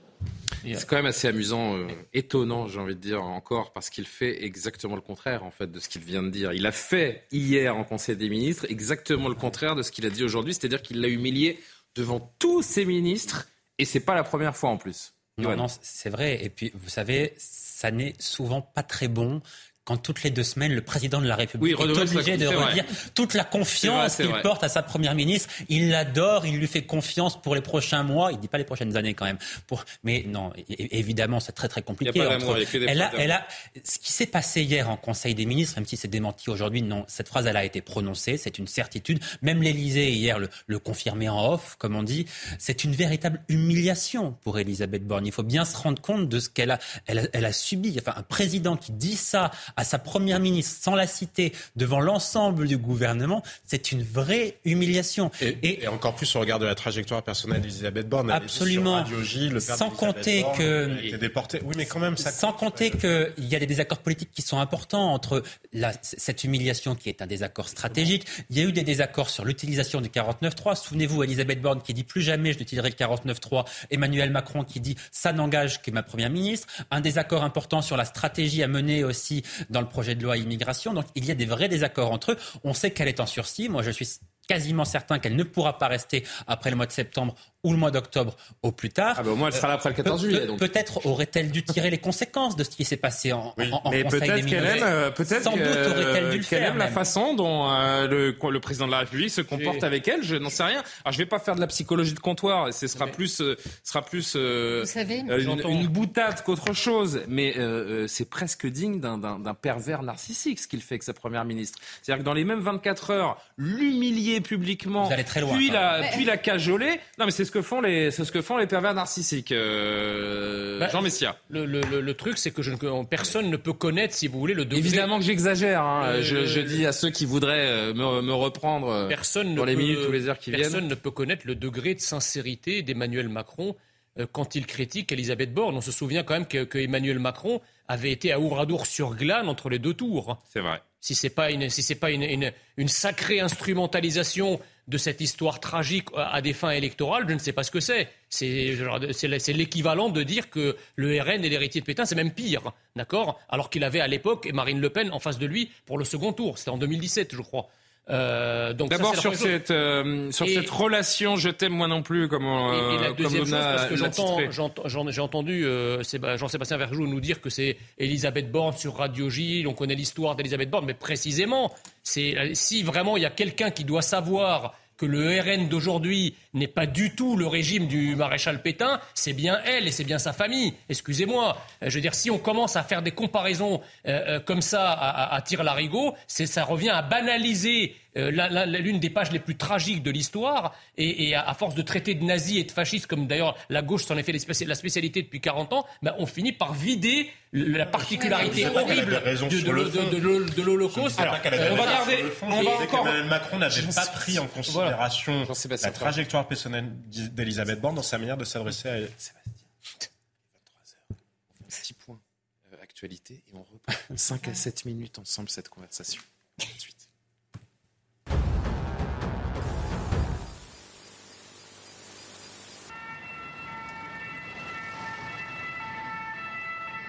S'inscrit dans le cadre de l'enquête ouverte pour des soupçons d'essais cliniques non autorisés, des essais qualifiés de sauvages par 16 sociétés médicales. L'inflation marque un net ralentissement au mois de mai, 5,1% sur un an selon l'INSEE, une tendance qui s'explique notamment par le ralentissement des prix de l'énergie, des services et des produits manufacturés. Enfin en tennis, la belle aventure s'arrête là pour Lucas Pouille à Roland Garros. Le Français a été battu en 3-7 au deuxième tour par le Britannique Cameron Norrie. À 29 ans, Lucas Pouille a passé les trois tours de qualification et le premier tour donc du tableau principal, une performance qu'il n'avait plus réalisée en Grand Chelem depuis l'US Open en 2019. Écoutez euh, ce que disait de cette euh, séquence entre Emmanuel Macron et Elisabeth Borne euh, Gabriel Attal, le ministre des Comptes Publics, qui était tout à l'heure l'invité de CNews chez Pascal Pro. Le président a été interrogé sur le sujet tout à l'heure, qu'il a répondu, qu'il a dit qu'Elisabeth Borne avait toute sa confiance, donc ça ne semble pas être un, un recadrage, et ensuite qu'il a rappelé la ligne qui est la sienne, et moi je la partage totalement, qui est de dire que pour combattre le plus efficacement possible l'extrême droite, il faut plutôt aller sur le fond de ses propositions, dénoncer les incohérences et dire très concrètement. Je vous demande pas ce que vous pensez, vous. Je vous demande, est-ce qu'hier, au Conseil des ministres, Emmanuel Macron, devant Elisabeth Borne, sans la citer, l'a recadré? Je, je, Il a dit euh, ce qu'il a dit aujourd'hui dans sa conférence de presse, ce que je viens de vous rappeler. Hmm. C'est-à-dire, pour combattre l'extrême droite, il faut plutôt aller sur le fond des propositions, euh, répondre aux sujets qui sont posés puis montrer les incohérences. Il n'a pas cité des propos de... euh, C'est toujours impressionnant. Ça fait quelques années maintenant que je suis en politique, pas, pas très longtemps. je ne suis pas encore un vieux routier, Hmm. mais enfin, je suis toujours vraiment impressionné par la différence entre ce qu'on peut lire ou voir dans les médias et puis la réalité des choses. Et puis écoutez, et on poursuit la conversation juste après, Jordan Bardella, le président du RN, qui lui carrément demande des excuses à Elisabeth Borne. Je pense que quand on est Premier ministre de la République française, on ne se comporte pas comme un chef de gang. Euh, je pense que ses propos sont pitoyables, qu'ils sont extrêmement graves. Quand on est Premier ministre de la République française, on ne manipule pas l'histoire de France euh, pour Alors- salir un parti politique Factuellement, ça n'est pas et complètement des faux. hein. électeurs. Euh, oui, attendez, on parlera factuellement après si vous voulez, qui a rassemblé 42% des Français lors de la dernière élection présidentielle. Et euh, moi, je n'accepte pas de voir ma famille politique être salie de cette manière. Donc, je demande à la première ministre de s'excuser parce que ses propos ont choqué beaucoup de Français, à tel point que le président de la République a été amené à la recadrer. Mais je, je pense qu'elle n'aurait jamais dû être nommée, si vous voulez. Je pense qu'elle disparaîtra aussi vite qu'elle est apparue euh, dans l'histoire de la Ve République et que euh, elle crée aujourd'hui une gêne parce que elle s'est donné 100 jours pour euh, euh, pour insuffler un cap. On voit bien qu'il n'y a aucun cap, qu'il n'y a pas de vision aujourd'hui. Et euh, si les 100 jours sont une référence à Napoléon, je vous rappelle que ça s'est fini à Waterloo. Céline Pinard, elle en doit des excuses, euh, Elisabeth Borne? Sincèrement, euh, non. Vous savez, quand vous vous faites humilier par le président de la République, euh, c'est assez habituel. En plus, il est coutumier du fait.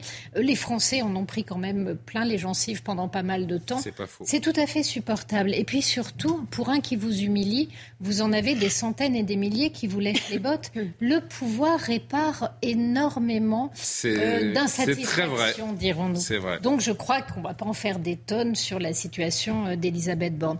En revanche, ce qui est intéressant, c'est finalement...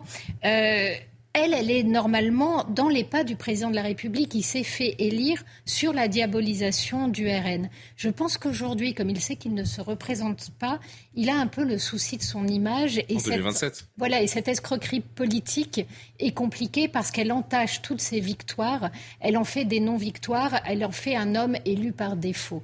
Et donc aujourd'hui, euh, il prend acte effectivement de ce que le RN a changé, mais ce faisant, il lui fait une publicité et il le réintègre au sein des partis de la République de façon euh, magistrale. Moi, je serais le RN, je remercierais plutôt le président Marine Le de Pen la, Marine Le de la Pen n'a même pas besoin de s'exprimer en fait. Euh, Exactement. et les autres font le travail pour elle, à commencer par le président de la République. Mais en même temps, ce qu'il dit n'est pas faux. Non, peut-être. Enfin, chacun euh, voit midi à sa porte, comme on dit. Mais euh, il y a une chose qui est factuelle, c'est qu'aujourd'hui, Emmanuel Macron a fait la promotion d'une normalisation du, euh, du Rassemblement national. C'est oui, aussi simple que ça. Il- Mais je- c'est vrai que c'est Non, non, euh, un- une un- analyse assez étonnante. c'est- c'est c'est certain. Là, c'est le Rassemblement national qui sort gagnant de, de cette euh, séquence qui, qui aura duré un peu plus de, de 24 heures, mais c'est- c'est une certitude. C'est d'autant plus surprenant de la part du président qu'effectivement, sa stratégie depuis 2016, en réalité, consiste à, à dire aux Français Marine Le Pen, c'est le diable.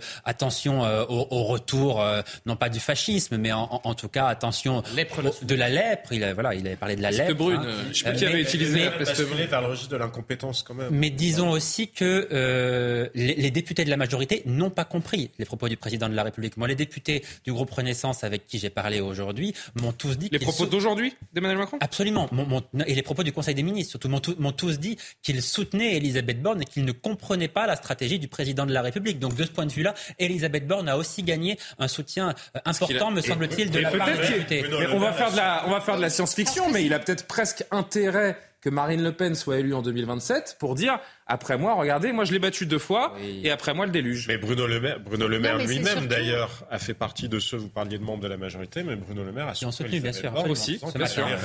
Un dernier extrait, Karima, vous réagirez Ça poil surtout ces députés. Parce que s'il n'y a pas la diabolisation du RN, comme en fait euh, En Marche est un fan club, il n'y a pas de proposition pour elle se faire réélire derrière. Écoutez ce qu'on a dit Marion Maréchal aujourd'hui. C'est extraordinaire cette capacité de la plupart des, hommes politiques français à faire la morale plutôt que la politique. Je sais pas, ils ont raté leur vocation. Parce que ils, Emmanuel Macron, ils auraient dû être euh, curés plutôt que ministres, hein, parce que manifestement, voilà. En fait, ça dit plusieurs choses. Un, évidemment, euh, l'argument est d'une médiocrité, d'une pauvreté intellectuelle euh, et même historique. Pas un parti le Rassemblement national. évidemment, évidemment que non, évidemment que non. Ne serait-ce que parce que je vous rappelle qu'il s'est créé en 74, hein, quand même, quand bien après la Seconde Guerre mondiale, rappelons-le quand même. Oui, ben en fait, moi, je, veux revenir un peu sur le, message et la façon de faire de la politique d'Emmanuel Macron. Avant, on, on, disait, bon, il est dans le en même temps. Maintenant, il est dans le ça dépend. Il nous a habitués à ça dépend au cours des dernières... Ça dépend, ça dépasse. Oui, ça dépend. Et, Comme on euh, dans le Père Noël ben, une Quand c'était euh, la retraite, hein, il y a quelques temps, il y a, euh, il, y a, quelques mois, ben, c'était non, non, on va surtout pas passer à 64 ans. Finalement, il y a eu la COVID. Ben, oui, mais non, c'est absolument nécessaire de faire cette réforme des retraites. Donc, il change. Et vous savez, on dit que les politiciens, euh, certains politiciens politiques, vous dites ici, euh, gouvernent en fonction des sondages. Maintenant, c'est même plus les sondages, c'est en fonction des grands titres à tous les jours. Donc, le cycle de communication euh, politique, de communication aussi envers les citoyens, c'est même pas 24 heures. Donc, hier, l'urgence, hein, ce qui était urgent pour éteindre le feu, c'était d'envoyer le message à 42% des Français qui ont voté pour Marine Le Pen de dire, ben non, écoutez, c'est pas, ce n'est pas un parti de, de néo-nazis ou je ne sais quoi, et donc de recadrer euh, Elisabeth Borne. Et aujourd'hui, ben, finalement, on a déjà oublié ce qui s'est passé la veille et on revient et il veut avoir l'air pratiquement du bon père de famille euh, qui contrôle bien euh, ses, troupes, qui a l'autorité. Alors aujourd'hui, il était plus sur son image d'autorité. Ben voilà, exactement. Donc aujourd'hui, c'est ça dépend. Et, juste d'un mot, quelle curieuse conception de la démocratie que de penser que les citoyens seraient des mineurs qui auraient besoin qu'en permanence on leur dise vous pouvez voter pour telle personne, pas pour les autres, mais les gens sont capables de se faire une idée par eux-mêmes sur ce qu'est le mhm. Rassemblement national et sur ce qu'est son histoire. 10 secondes, pas plus, Jean-Monsieur. Il est clair qu'en retirant la référence au, pétinisme et au fascisme euh, à Elisabeth Borne et partant à, tous les gauchos progressistes, Emmanuel Macron les, les prive, les prive, si vous voulez, de leur seul et unique argument qu'ils avaient, qu'ils ont usé jusqu'à la corde depuis une quarantaine d'années. En gros, ce qu'il est en train de leur dire, c'est qu'il va falloir trouver autre chose. Il va falloir euh, réfléchir, il va falloir débattre. ils, ont d'autres arguments contre Marine Le Pen, par ailleurs, quand même. C'est pas le seul. Hein. C'est un des principaux, en tout cas un des plus, un des plus longs. Bon, on laisse la, la politique, la poloche, comme vous dites, de côté euh, pour ce soir. Euh, pour s'intéresser à un sujet grave. Après le suicide, on en a parlé euh, hier, mais, je voudrais que, vous entendiez les, nouveaux éléments et nouveaux témoignages dont nous disposons aujourd'hui. Après le suicide donc de l'INSEE, pardonnez-moi, 13 ans, et c'était il y a quelques semaines, le harcèlement continue. Cette euh, adolescente qui s'est suicidée, et voilà que sa mémoire est désormais souillée. Elle continue d'être insultée par euh, d'autres sur les, sur les réseaux après sa mort. Et puis, euh, il y a aussi Maïlis, que l'on va découvrir aujourd'hui. Maïlis, c'est la meilleure amie de l'INSEE qui, elle aussi, devient la cible sur les réseaux sociaux. Des messages haineux, comme par exemple, tu ferais mieux de la, rejoindre, en parlant évidemment du, drame de l'INSEE. C'est à cause de toi qu'elle n'est plus là. Témoignage exclusif recueilli par Jeanne Cancard, Léo Marcheguet. Le récit est signé Karine Bouteloup. Un cortège de motards à la sortie du collège. Ils sont venus chercher Maïlis, la meilleure amie de l'INSEE. Elle a repris les cours pour la première fois depuis le drame. Une escorte qui rassure la mère de l'adolescente. Ça me touche énormément parce que je me dis, euh, ma fille, elle sera plus toute seule en fait. Ces motards font partie d'une association créée après le suicide de l'INSEE. Soulagement pour Maëlys une fois déposée chez elle. La jeune fille est aussi victime de messages haineux sur les réseaux sociaux, même après la disparition de l'INSEE. La pire chose que j'ai pu recevoir, c'est tu ferais mieux de la rejoindre. Pourquoi tu l'as pas aidée? T'as pas été là pour elle euh, Fallait l'aider. C'est à cause de toi qu'elle est plus là, etc., etc. En plus de ces messages anonymes, l'adolescente doit aussi faire face aux propos insultants envers sa meilleure amie. Il y en a qui avaient dit qu'ils allaient aller pisser sur la tombe de l'INSEE, la brûler. Je suis en colère. Parce que même, même qu'elle soit plus là, elle, elle sera, elle sera jamais tranquille. Même là, même sur sa tombe, on vient l'embêter. Maëlys n'a plus les mots. Elle a croisé l'une des quatre harceleuses de l'INSEE au collège, mais l'adolescente ne veut pas changer d'établissement. Elle estime que ce n'est pas à elle de partir. Céline Pina, je veux dire franchement, on a du mal à y croire tellement c'est ignoble. En fait, le fait que ça se poursuive après le décès de cette, cette petite, on aurait pu croire que ce, se serait arrêté après. Bah non, pas du tout en fait. C'est ignoble parce que normalement, euh, la mort éteint la haine. Et si la mort n'éteint pas la haine, euh, il y a un vrai problème. C'est-à-dire que euh, ça veut dire que le débordement est impossible à arrêter. Il se passe quelque chose et on n'est plus dans la normalité. Donc là, ce qui est en train de se passer nous amène à vraiment extrêmement loin. Euh, et, mais en même temps, il y a aussi plein de choses qui peuvent être très surprenantes. Par exemple, vous voyez, moi j'ai plus de 50 ans. Il m'est arrivé euh, de subir, parce que j'ai pris certaines positions, d'avoir droit à des menaces de mort et de recevoir des centaines de messages extrêmement violents. Qu'est-ce que vous faites? Vous coupez les réseaux. C'est le seul moyen de s'en sortir. Mais quand vous avez 13 ans, vous n'avez pas le même recul. Oui, mais il y a des parents.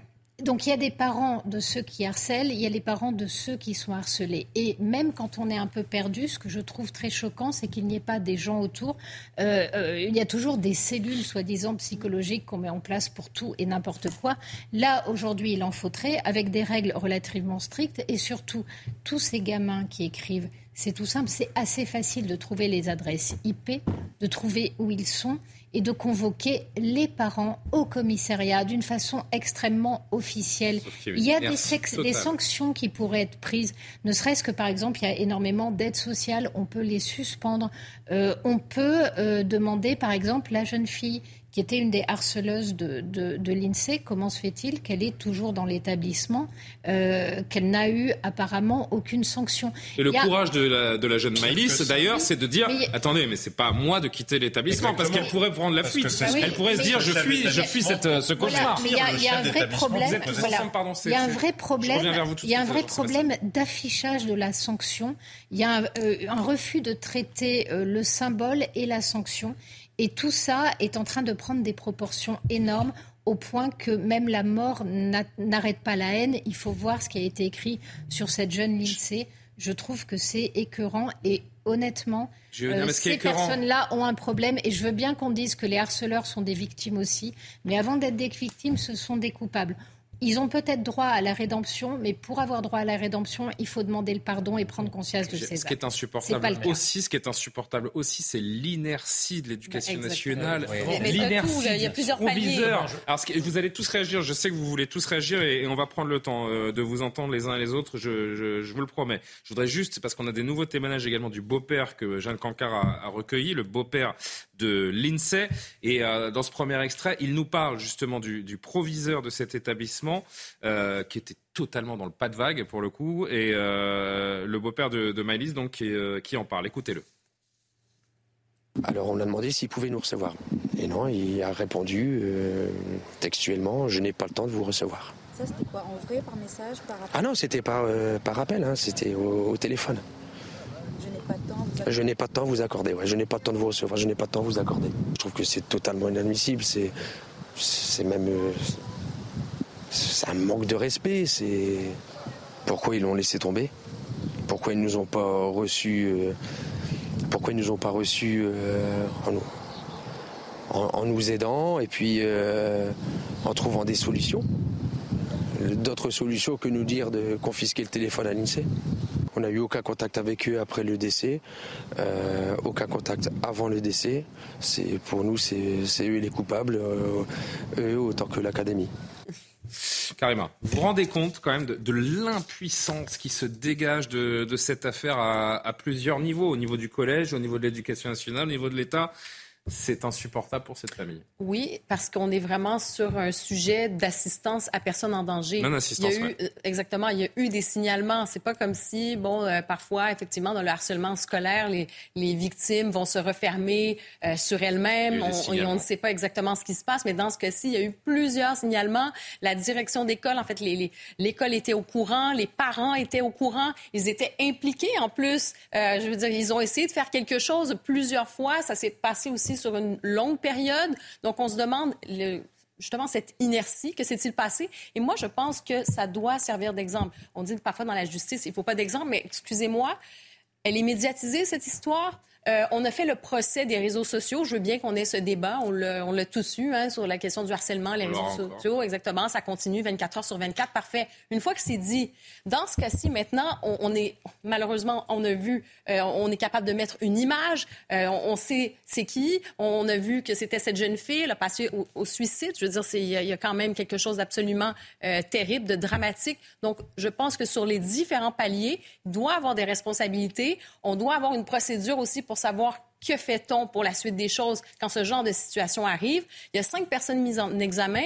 Il y a possibilité. Je rappelle, hein, quatre mineurs et une adulte, parce qu'il y a une mère qui a également, euh, qui a également harcelé, qui avait envoyé ce message absolument abominable que j'ai plus. Je vais vous le. Oui, un accident. Merci beaucoup, Loubna, dans l'oreillette, qui avait envoyé un accident est vite arrivé. Oui, ben ça, ça s'appelle. On verra. Une mère, une des mères. On verra pour l'enquête, mais ça s'appelle des menaces de mort. Puis ça, c'est puni par la loi. Je veux dire, si ça s'avère, effectivement. Donc, non, moi, je pense que ça doit servir d'exemple, c'est-à-dire que pour l'ensemble euh, de la France, pour savoir Comment, comment réagit-on à ce genre de situation pour que plus jamais ça se reproduise? Jean Messia, j'ai envie de parler du bilan du ministre de l'Éducation nationale qui, est, qui est en train doucement mais sûrement de devenir indéfendable. Il se concentre sur des mesures qui n'ont aucun caractère prioritaire en attendant les cas de, harcèlement et de suicide se succèdent. Ben, c'est-à-dire que là, euh, nous avons eu évidemment euh, dans ce drame toute une série de défaillances. C'est-à-dire que quand les parents alertent euh, l'établissement, je vous rappelle quand même que dans un établissement, il y a des professeurs, il y a des surveillants, il y a des CPE, il y a le directeur de l'établissement, ils étaient tous au courant. J'ai juste une question à poser. Depuis que ce drame est arrivé, combien ont été virés? Personne. Est-ce que le directeur d'établissement a été viré? Mais je vais dire, Le CPE a été viré Pourtant, ce sont des gens qui ont été témoins, comme le rappelait Karim Abrik il y a un instant. Ils, ils sont vraiment coupable de non-assistance à personne en danger parce qu'il connaissait le danger de ce harcèlement. je, ne et le bilan, pas que le proviseur soit pas. Et le bilan, attendez, je termine, juste le, bilan de Papendiaï. Moi, je veux bien, si vous voulez, qu'on fasse des ateliers où vous avez des, des gens qui se des, des, hommes déguisés en femmes qui se dandinent en de pas non plus. Non non, mais c'est ça. Des, non mais c'est pas le moment. Les, je pense, les, de, drag queens, les ateliers de drag queens, c'est tout ça, d'accord. Mais je veux dire, là, euh, ça, ça conduit à une mort d'enfants.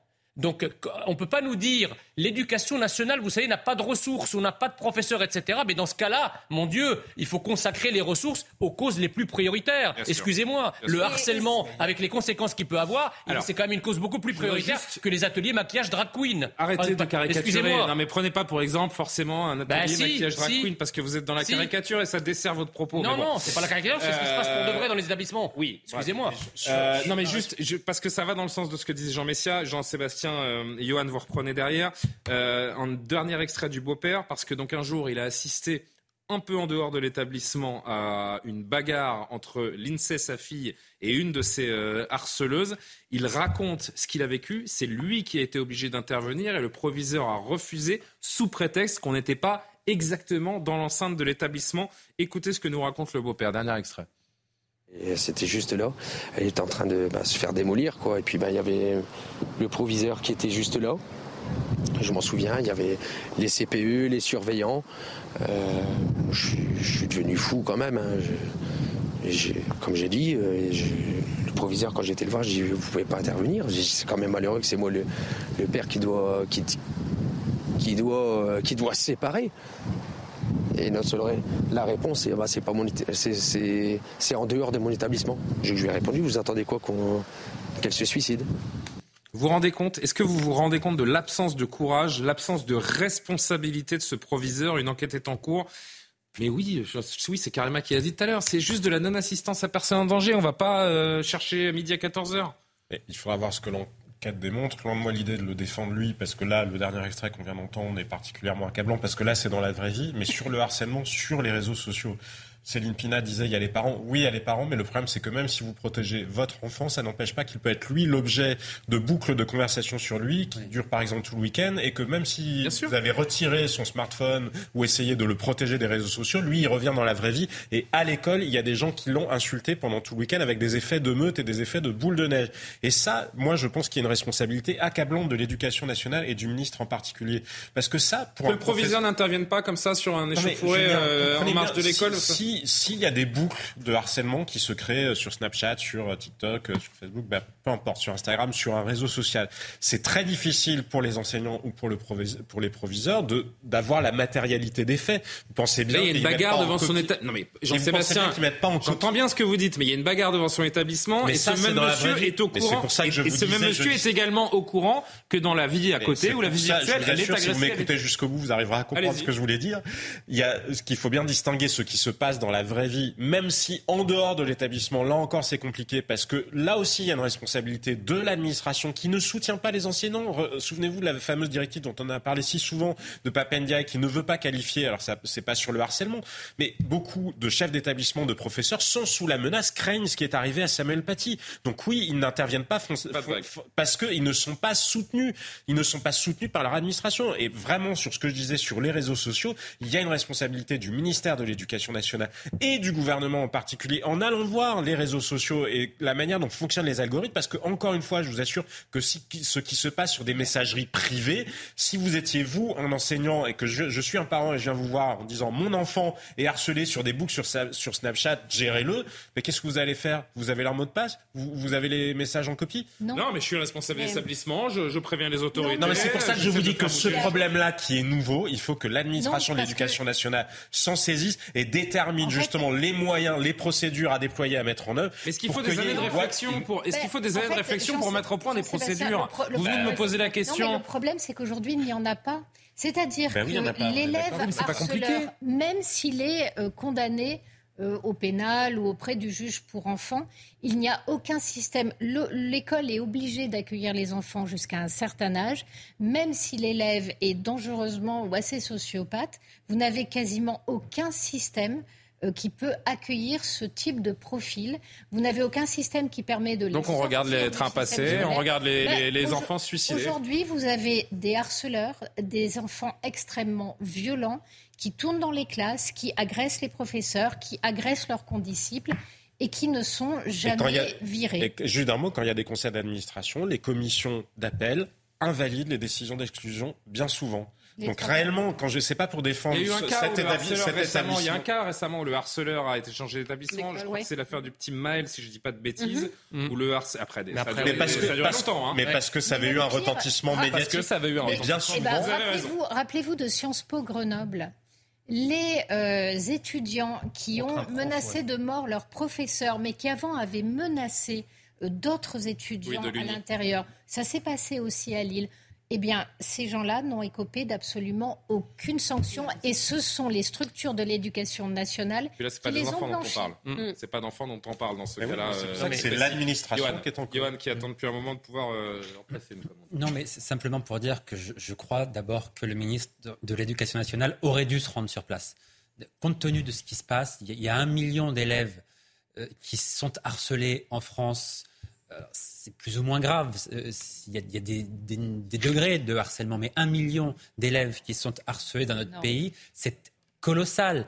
Euh, on a effectivement des professeurs, mais des directeurs d'établissement qui sont aussi livrés à eux-mêmes, qui, compte tenu de l'ampleur du phénomène, ne savent pas toujours quoi faire, ne sont d'ailleurs pas toujours au courant. Là, il l'était, c'est pour ça que c'est encore plus dramatique et encore plus condamnable. Mais c'est un problème qui est d'une telle ampleur que le ministre ne peut pas rester les, bras croisés ah et, regarder ce qui est en train de se passer dans tous les établissements de France, et, ça conduit à des drames. Donc, le fait qu'il n'aille même pas sur place, quand même, je trouve ça un, peu incroyable. Et puis, il, est certain qu'il faut quand même qu'il y ait là une enquête et, des sanctions si c'est confirmé, parce que oh, les parents ont alerté avant, il n'a même pas voulu les recevoir. Donc qu'il y ait un problème de moyens, un problème politique. Depuis la mort de l'INSEE, je crois que les parents de l'INSEE n'ont pas reçu. Bon, alors justement, il y a un problème de moyens, un problème politique, tout ce que vous voulez, c'est une réalité, mais il y a aussi un problème d'inhumanité. Ce monsieur, il est inhumain, pardon. le, premier problème, c'est d'abord ça. Il est inhumain, point. Ah, il est lâche. Ben, si, ça prend aujourd'hui. Euh, non, juste pour dire, moi, je me mets aussi à la place des parents.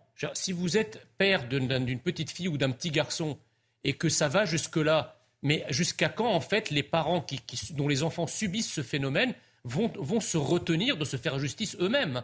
Parce que si vous voulez, normalement, dans un pays normalement constitué, quand vous avez ce genre de choses, il y a d'abord des sanctions administratives, des sanctions scolaires, éventuellement même la justice s'il s'avère que c'est juridiquement qualifiable. Là, il n'y a rien eu.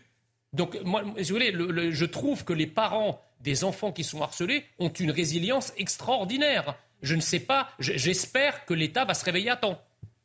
Terminé non, mais j'allais dire en fait que si c'est vraiment une priorité euh, nationale pour l'éducation, la lutte pour le, contre le harcèlement scolaire, ben, qu'on revoie les procédures. Si le harcèlement en ligne est l'angle mort aujourd'hui, ben, qu'on fasse quelque chose, qu'on trouve des stratégies. Il y a tellement, de, il y a tellement de problèmes. Mais dans les oui, mais parce qu'aujourd'hui, aujourd'hui, moi, c'est ce que je trouve absolument, pardonnez-moi, flippant, mais c'est mhm. cette culture du pas de vague, cette culture où finalement on protège qui, on protège quoi, euh, pourquoi ces établissements ça n'est pas Pourquoi une priorité, tout le monde est peureux? Euh, Moi, c'est ça qui me dépasse. je veux dire, les, les parents mais, parce que la réalité, la réalité de familles qui sont confrontées, c'est qu'on vous dit surtout si vos enfants sont victimes de harcèlement, ne le mentionnez pas publiquement parce que sinon vous n'obtiendrez pas le transfert dans un autre établissement parce que le chef d'établissement veut protéger la réputation de son établissement.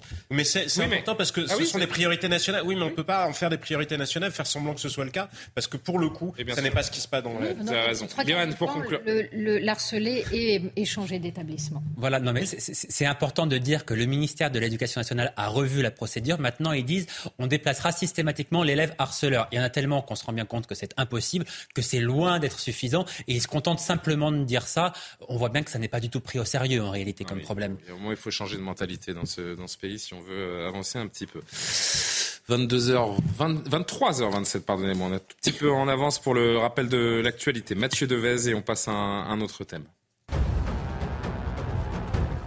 Les députés ont voté ce soir une proposition de loi pour réguler le secteur des influenceurs. Elle prévoit d'interdire la promotion de certaines pratiques comme la chirurgie esthétique.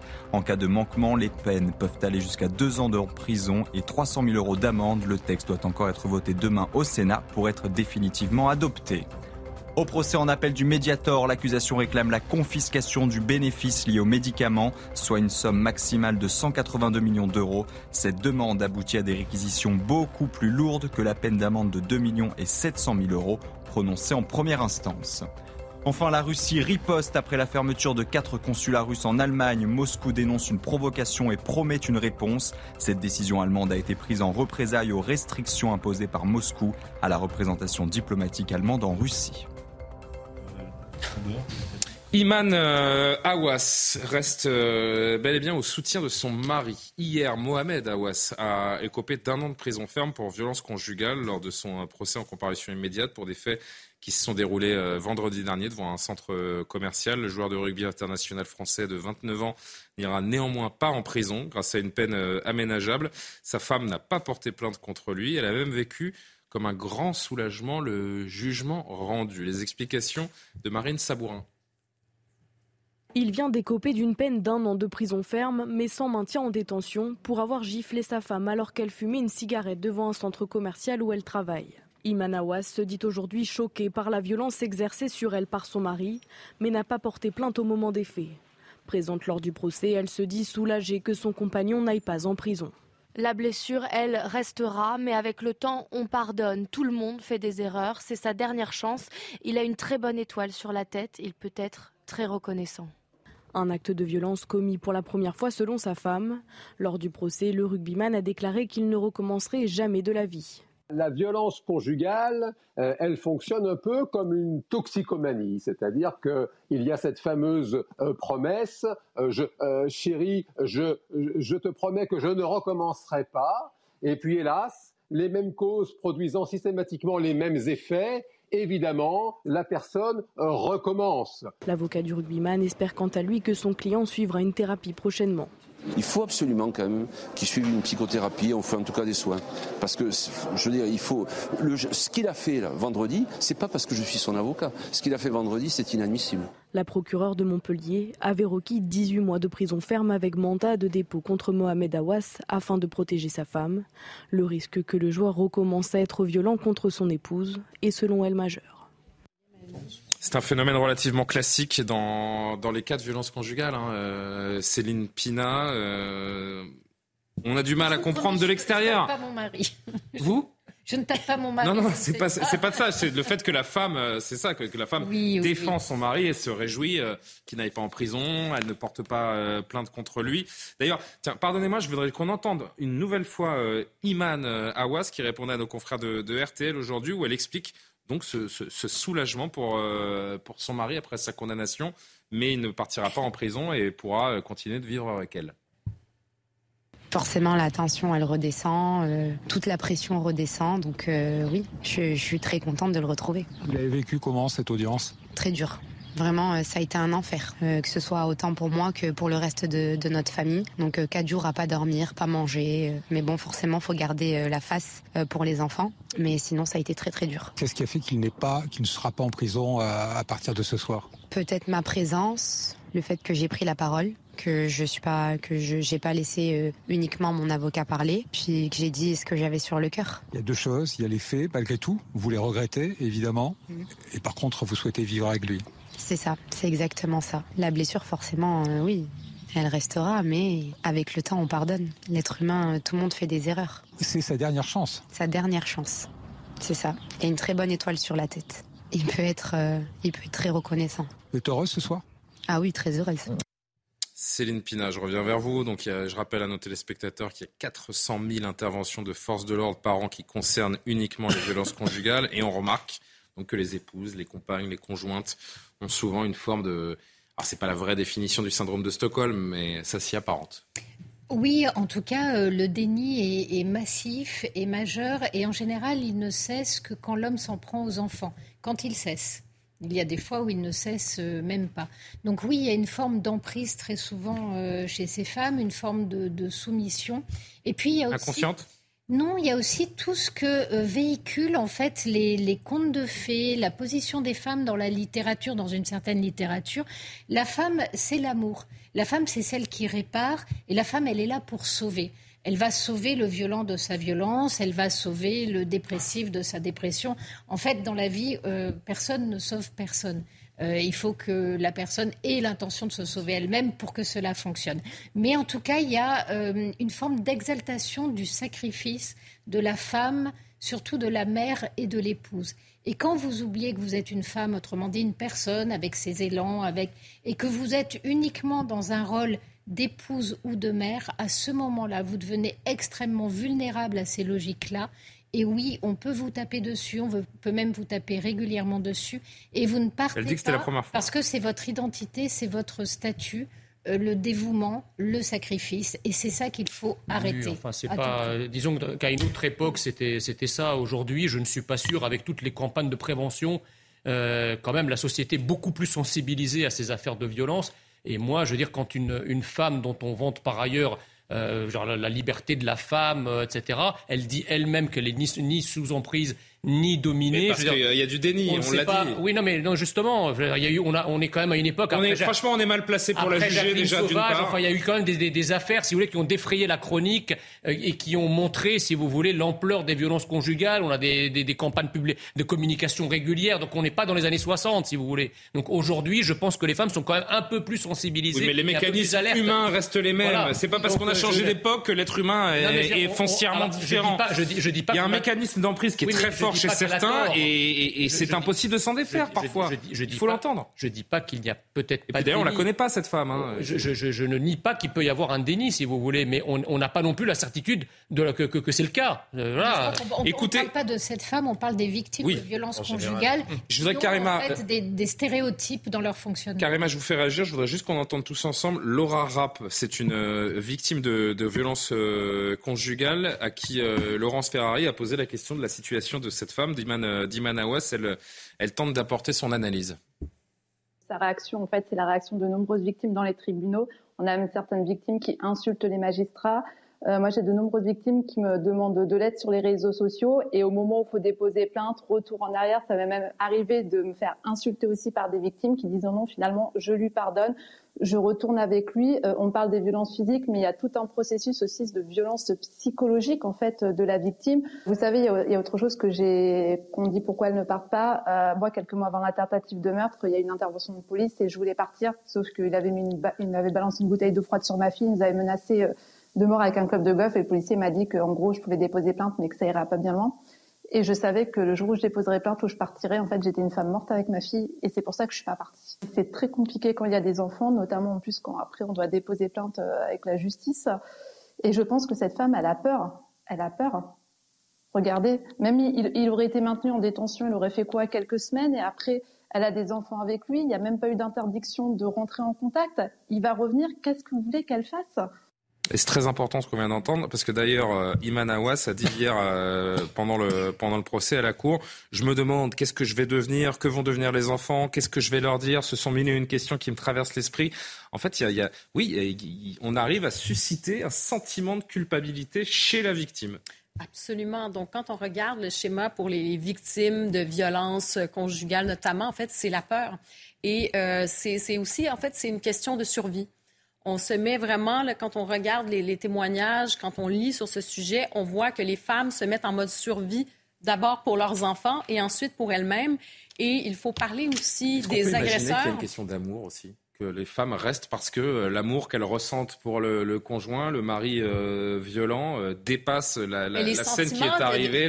Enfin, je, vraiment, c'est assez innocemment et naïvement que je pose ce genre de questions. Mais, l'amour, c'est pas de frapper votre conjointe. Donc, euh, évidemment, j'essaie de m'expliquer pourquoi elle reste avec lui, puisque son, son ses éléments de langage à elle, c'est de dire c'est la dernière fois, il ne recommencera plus, il a pris un gros coup derrière le casque là, avec, ce, avec ce procès, il a appris de son erreur, il a une bonne étoile, et donc moi je l'aime et je veux rester avec lui. Je lui donne une deuxième chance. Je, je vais pas euh, juste dire que c'est sa parole, c'est son vécu, parfait. On, peut entendre ça, mais on peut aussi entendre le schéma des violences conjugales. Et, et c'est un schéma récurrent.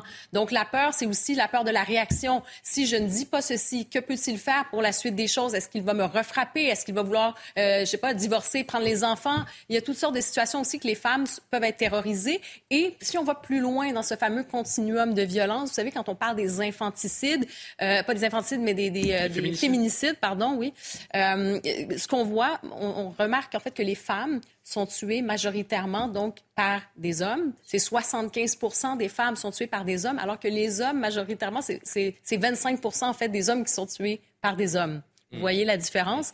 Et je veux qu'on parle des agresseurs parce que c'est très important.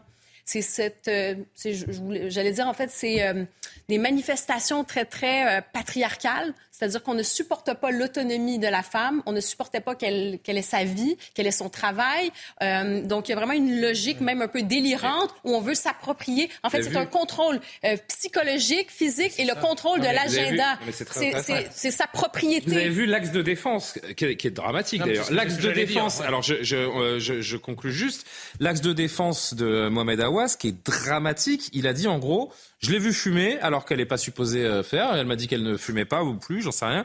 Euh, je me suis dit, si elle me ment pour ça, pour le fait de fumer, elle peut me mentir pour autre chose. C'est ça qui l'a rendu fou. Non, non, mais c'est amené à, à, la violence physique. Jean-Sébastien a rien dit encore. Et je promets, je vous promets, je reviens vers vous euh, quelques secondes après. Je crois que le mécanisme d'emprise que Céline décrivait, peut-être aussi à, partir de représentations sociales, et ce que décrivait Karima, c'est très important. On a travaillé sur Atlantico justement avec des gens qui, sont, qui se sont spécialisés là-dessus. Et il y a cet élément qu'on oublie souvent, mais la dépendance économique. Et la dépendance économique, pas parce que ça ne se passerait que dans des milieux où les femmes seraient en situation de dépendance économique, mais parce que cette emprise génère elle-même la dépendance économique. C'est-à-dire qu'à partir du moment où vous vous adressez à une femme en disant ben, j'ai vocation à contrôler si tu fumes, si tu fumes pas, si tu mens sur ci ou sur ça, vous entretenez le fait que la femme elle-même finit par perdre confiance, par souvent désinvestir sa carrière et par avoir perdu toute autonomie financière. Donc on est face à des femmes qui effectivement bien souvent, alors même qu'elles pouvaient avoir une autonomie financière au départ, non non plus à cause de ces mécanismes d'emprise. Et c'est ça qu'il faut rappeler et pour que les victimes de soi, Et sur l'estime de soi aussi. Oui, parce que ça va C'est dévastateur. L'axe de, Conclusion. l'axe de défense de son avocat, là, qui a fait une petite déclaration chez, chez, vos confrères, est absolument hallucinant.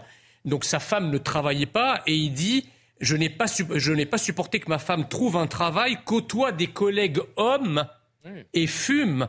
Donc je sais bien que les violences conjugales, ça traverse toutes les catégories sociales ah, il y a un des origines. aussi. Hein. Mais là, il y a évidemment des, une, des, cultures, une, quelque chose de culturel, d'identitaire, et, quelque chose qui relève de, de, de, et de coutumes qui sont à des années-lumière des nôtres. Excusez-moi. Alors très très très vite, parce que vraiment là, on arrive euh, au terme de l'émission. Je voulais juste euh, préciser quelque chose tout à l'heure. J'ai un peu élargi là, sur les féminicides. En fait, le chiffre, je voulais dire, les femmes se font tuer majoritairement par des personnes qu'elles connaissent, à 75 tandis que les, hommes... à 25% sont tués par des hommes qui connaissent. très bien, c'est rectifié. Donc la violence est souvent effectivement par les proches. Il nous reste peu de temps. Je voudrais qu'on évoque quand même rapidement deux, deux derniers thèmes, dont un absolument dramatique, puisqu'on savait, on savait tous là encore, hein, j'ai envie de dire que ça, que ça allait arriver, en tout cas que ça pouvait arriver, un enfant dans un état actuellement très préoccupant après avoir été renversé par une motocross dans le cadre d'un rodéo urbain. L'enfant a été traîné sur plusieurs mètres. Écoutez le maire de Beauvais, euh, là où ça s'est passé, donc il nous raconte les faits.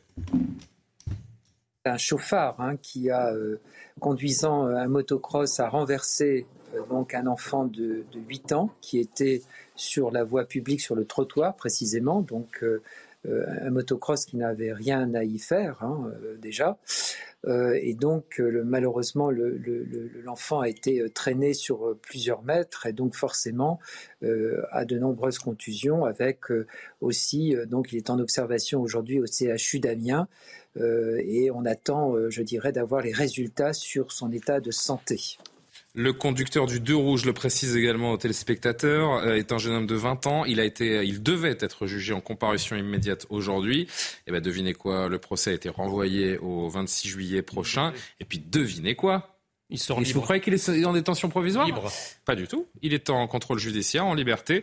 En gros, il doit pointer une fois par semaine, je crois que c'est le mercredi, il doit pointer une fois par semaine au, au commissariat. Entre les discours de fermeté et les actes, les décisions de justice, il y a quand même un monde dans ce pays et ça devient, euh, ça devient un peu trop visible, euh, Johan. Bon, là, pour, une fois, c'est quelqu'un qui n'est pas connu de la police. Ah bon qui est rare, parce que dans la plupart des cas, ils ont. Ah ben, raison de plus pour le laisser en liberté, un, alors. Un, casier judiciaire bien fourni. Là, il n'est pas connu de la police. Euh, néanmoins, oui, enfin, on, savait que ça allait conduire à un drame. Oui. Il y, en aura d'autres. On se demandait juste quand. On, le sait. Mais comment voulez-vous que ça ne soit pas le cas si le législateur ne se saisit pas une bonne fois pour toutes de, la question? Il n'y a que la loi qui peut faire changer les choses. Euh, alors, il y a des policiers, c'est des cas de police, Alliance notamment, qui dit qu'il faut qu'on soit autorisé à pouvoir tamponner les motos, c'est-à-dire à les faire tomber pour les arrêter.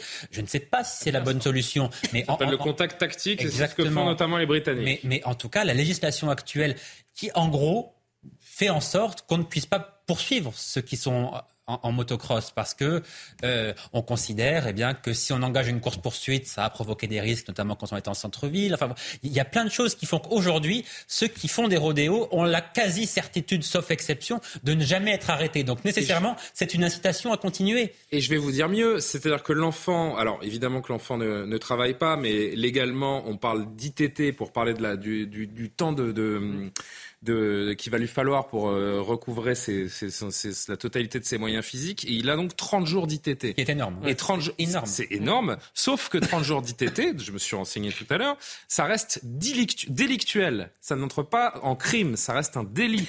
Donc comprenez bien, le motard, il va pas être beaucoup inquiété. Un contrôle judiciaire et laisser libre quand on connaît il est libre et ça reste délictuel. Donc euh, il va faire un passage au tribunal. Euh. Excusez-moi, il y a un, élément qui est tout normalement doit être pris en compte dans ce genre d'affaires, c'est le risque de récidive. Or là, on est quand même face à un risque de récidive qui est énorme. S'il n'est pas récidiviste, euh. je veux dire, le, le, gars, ah, il, va refaire de la. Et je veux dire, qu'en pense parce que ça, c'est quelque chose qui m'est resté en travers de la gorge. Que pense Madame Lola Kivoron de ce qui vient de se, de se passer, elle qui avait non seulement commis un film qui s'appelle Rodéo, Madame y avait Lola Kivoron, la réalisatrice du film Rodéo. Ah oui, oui. Euh, qui avait qui avait loué. Ah, vous allez loin là. Qui avait loué les. Non, parce que ce film a été acclamé par la critique et par tout un tas de médias. Qui, qui avaient vu une sorte de nouvelle conquête oui, enfin le raccourci de dire que c'est à cause d'une œuvre culturelle J'ai dit que j'ai dit que lorsque vous êtes dans, dans un monde politiquement ou publiquement en tout cas exposé, vous devez mesurer vos propos quand elle dit que les accidents des rodéos sont souvent provoqués par la police. Il n'y a que vous qui vous en souvenez de ce film. Bah hein, non, je, franchement. mais je me souviens. Il n'y a que vous qui vous souvenez de ce film. Je me souviens de tous les gens qui font de la propagande contre des euh, faits délictuels ou criminels qui aboutissent à ce genre de drame. Oui, je m'en souviens. Allez, un mot, euh, Jean-Sébastien Ferjou. Euh, on est en train d'installer, en fait, tout doucement, mais sûrement, l'illégalité, le non-respect de la loi comme, comme la norme un peu dans ce pays. Oui, bah effectivement, ce qui est inquiétant, c'est qu'on voit bien que d'une certaine manière, les pouvoirs publics ont plus peur qu'il y ait un blessé ou un mort chez les coupables, et donc ils ne veulent pas les provoquer parce qu'ils se disent, ils se disent, qui ne serait pas forcément le cas dans la réalité, mais que ça risquerait de provoquer des émeutes. Peut-être qu'à force de renverser des enfants, on va commencer à opter pour autre chose. Oui, mais ils font le calcul que les familles d'enfants euh, blessés, elles, elles ne vont pas faire d'émeutes. Voilà. Bon, il nous reste euh, à peine de. Vous vouliez dire un petit mot, euh, Céline, pardon, parce qu'il nous reste très peu de temps, c'est pour Oui, ça. en fait, euh, quand je suis, quand j'étais directrice de cabinet au Muro, on a eu un accident comme ça de quelqu'un qui s'est planté tout seul avec une moto. Et j'étais jeune à l'époque et je reçois un coup de fil où on me dit attention, attention, va y avoir une émeute urbaine. Je dis quelle émeute urbaine? Il a été tamponné par personne, il s'est débrouillé pour se planter tout seul. Et on a eu une émeute urbaine. Et oui, ce que dit Jean-Sébastien Ferjou est tout à fait juste. Le fait est que les auteurs de rodéos sont susceptibles de vous mettre un quartier à feu et à sang. Les victimes de ces mêmes rodéos, elles, euh, sont impuissantes. Et en plus, euh, même quand le- le- les médias euh, viennent, ils s'intéressent aux coupables, au meurtrier ou à celui qui a causé l'accident, et jamais à la victime, dont à la fin, des fois, on n'a ni le nom et encore moins l'histoire. Ils sont complètement invisibilisés. Et on suivra hein, le, le procès de ce jeune homme, c'est le 26 juillet euh, prochain, après avoir renversé un enfant qui a quand même 30 jours d'I- d'ITT. On verra de quoi écope ce, euh, cet auteur de, de rodéo urbain, comme on les nomme désormais. Il nous reste euh, à peine deux minutes. On va terminer avec une petite info. On va voir si on peut, si on peut réagir rapidement. Et puis une, une dernière image, comme d'habitude. La petite info, elle est quand même étonnante. Al Pacino. Al Pacino, tout le monde l'aime, tout le monde l'adore, tout le monde le connaît, surtout 83 ans et bientôt papa. L'acteur américain va très prochainement devenir papa pour la quatrième fois avec sa compagne Nour, ou Nour, pardonnez-moi, je ne sais pas comment on le prononce, je dirais Nour, Alfala, de euh, 54 ans, sa cadette, également connue pour avoir été l'ex-petite amie de Mick Jagger. Elle est enceinte de 8 mois, selon le magazine euh, TMZ. Nour Alfala, 29 ans, qui est en couple avec Al Pacino, 83 ans, depuis plus d'un an. La jeune femme est, euh, l'interprète de Scarface, qui ont commencé euh, à se voir durant la pandémie. Qu'est-ce qu'on dit? Félicitations ou... Oui, c'est- Ouais. Toujours, hein, félicitations. Bah, euh, oui. Non, mais les- Il y a des procès en irresponsabilité qui Mais fleurissent, attendez, un enfant Ah, qui c'est va grandir, même- un enfant qui va grandir sans père, hein, parce que Qu'est-ce c'est, que il y a un moment c'est mathématique. Hein. infantilisateur. Enfin, les gens sont libres. Cette femme, Ah, si elle a oui. envie d'avoir un enfant avec un, un homme qui a 83 ans, mais de quoi les autres se mêlent? L'amour a pas d'âge. Je veux dire, euh, c'est qui ces pères la morale là qui donnent des leçons euh, Elle a un à- âge. elle- Vous êtes un très 83 mauvais acteur, ans. Jean Messia. Non, mais d'accord, mais je veux L'amour dire, a l'âge, c'est 83 ans. Quel mauvais acteur. l'amour n'a pas d'âge. Vous devriez prendre des cours d'acting avec, avec Al Pacino, parce que vous le faites très mal. Je dirais ce que ma grand-mère disait toujours. Elle disait la mère est toujours sûre d'être la mère de son enfant. Oui. Le père. Et bon, enfin, programmer un enfant sans père. Ben, on a Non, vu, mais- on C'est un peu a ça, vu hein. sur les images Robert De Niro qui a eu un septième enfant à Oui, 79 mais il n'a pas ans. 83 ans. Non, à 79 79. Non, mais les, les dieux du cinéma. Donc ça doit être c'est les stars italo-américaines, ça doit être un truc. Les, les dieux du cinéma vivent dans un autre monde aussi, Oui. où euh, finalement les, les contraintes euh, matérielles, tout ça, ne sont pas un problème. En échange, bon, euh, il y a- Il y a on ne peut pas acheter le temps non Il plus. Ça, c'est le On problème. n'importe Il a un aucun jugement. et une image. C'est vrai, Ben, c'est un cadeau qu'il manquera pour, pas. euh, pour, euh, il, sa- il manquera d'un père. Enfin, il manquera au bout de quelques années, on peut l'imaginer d'un père parce que c'est juste mathématique. Nous sommes des êtres humains, mais il manquera pas de repère parce que son, pour le coup, son père. En effet, son père, que Scarface, euh, c'est pas une biographie. Ouais, c'est ça. Les- Son père mieux sera une légende, c'est plutôt C'est ça. ça. hein. Donc C'est il est pas immortel dans la légende. Bon. bah, Mais vous idée, savez que c'est un concept pas. aussi, la solo-parentalité aujourd'hui. Oui, mais là, c'est pas le but. Non, non, mais je vous dis que c'est c'est ça aussi. Mais bon, c'est un autre débat. La campagne d'Al Pacino. Vous savez qu'il y a un lien entre Al Pacino et ma dernière image ce soir, en tout cas, enfin, l'info autour d'Al Pacino et la dernière image. C'est un pas de chez nous. Euh, la, co- la compagne d'Al Pacino aurait pu participer à cet événement euh, qui a été remporté par une femme de 36 ans, enceinte de 33 semaines. Elle a remporté hier le plus grand concours de baby bump. Baby bump, donc c'est le, le ventre d'une femme enceinte au Nicaragua, avec son ventre de 56 cm. Un concours d'obésité. Mesuré, arrêtez, Elles sont enceintes. euh, elles sont enceintes, euh, Jean Messia, avec son ventre de 56 cm, mesuré donc à la verticale. Véri- Veronica Espinoza Delgado a battu, alors ça c'est ça qui est très fort, c'est qu'elle a battu sa principale concurrente par une différence de 2 cm, alors que la concurrente, elle, était enceinte, est enceinte de, De triplé. jumeaux. De jumeaux, de jumeaux, de jumeaux. Donc elle, elle a un ventre plus gros euh, que quelqu'un qui est enceinte de, de jumeaux, concours qui est organisé par une radio locale. La jeune femme repart avec un petit chèque, euh, des cadeaux pour le bébé à naître. euh, Un panier garni, quoi. un panier garni. un panier garni. Ça, ça faisait longtemps que je pas utilisé. Bien- Eh, vous repartez avec un bien- panier garni, un ma panier- chère un panier- un percé. Hein. Voilà. Vous êtes très en forme ce soir, mais vous n'avez pas réussi à me faire rire vraiment à gorge déployée. euh, Bah, si, si. euh. Osez le dire à l'antenne. Il a pourtant essayé. C'est vrai. Il a essayé. Il essaye tout le temps. Voilà. Étonnante image. C'est tous les ans, hein, ce, ce concours. Voilà. Oui. Regardez. Mais vous, C'est beau. vous adorez nous étonner avec Et on embrasse, on embrasse toutes les femmes enceintes Oui. qui, nous, euh, qui nous regardent. Vous portez la vie, c'est euh, c'est la plus belle chose qu'on puisse faire finalement. Donc bravo à vous. Et, euh, et merci à Loubna de me rappeler qu'il faut absolument dire au revoir. Vous remercier, remercier les téléspectateurs. Rappelez que Simon Guillain vous attend pour l'édition de la nuit. À demain. Bonne nuit.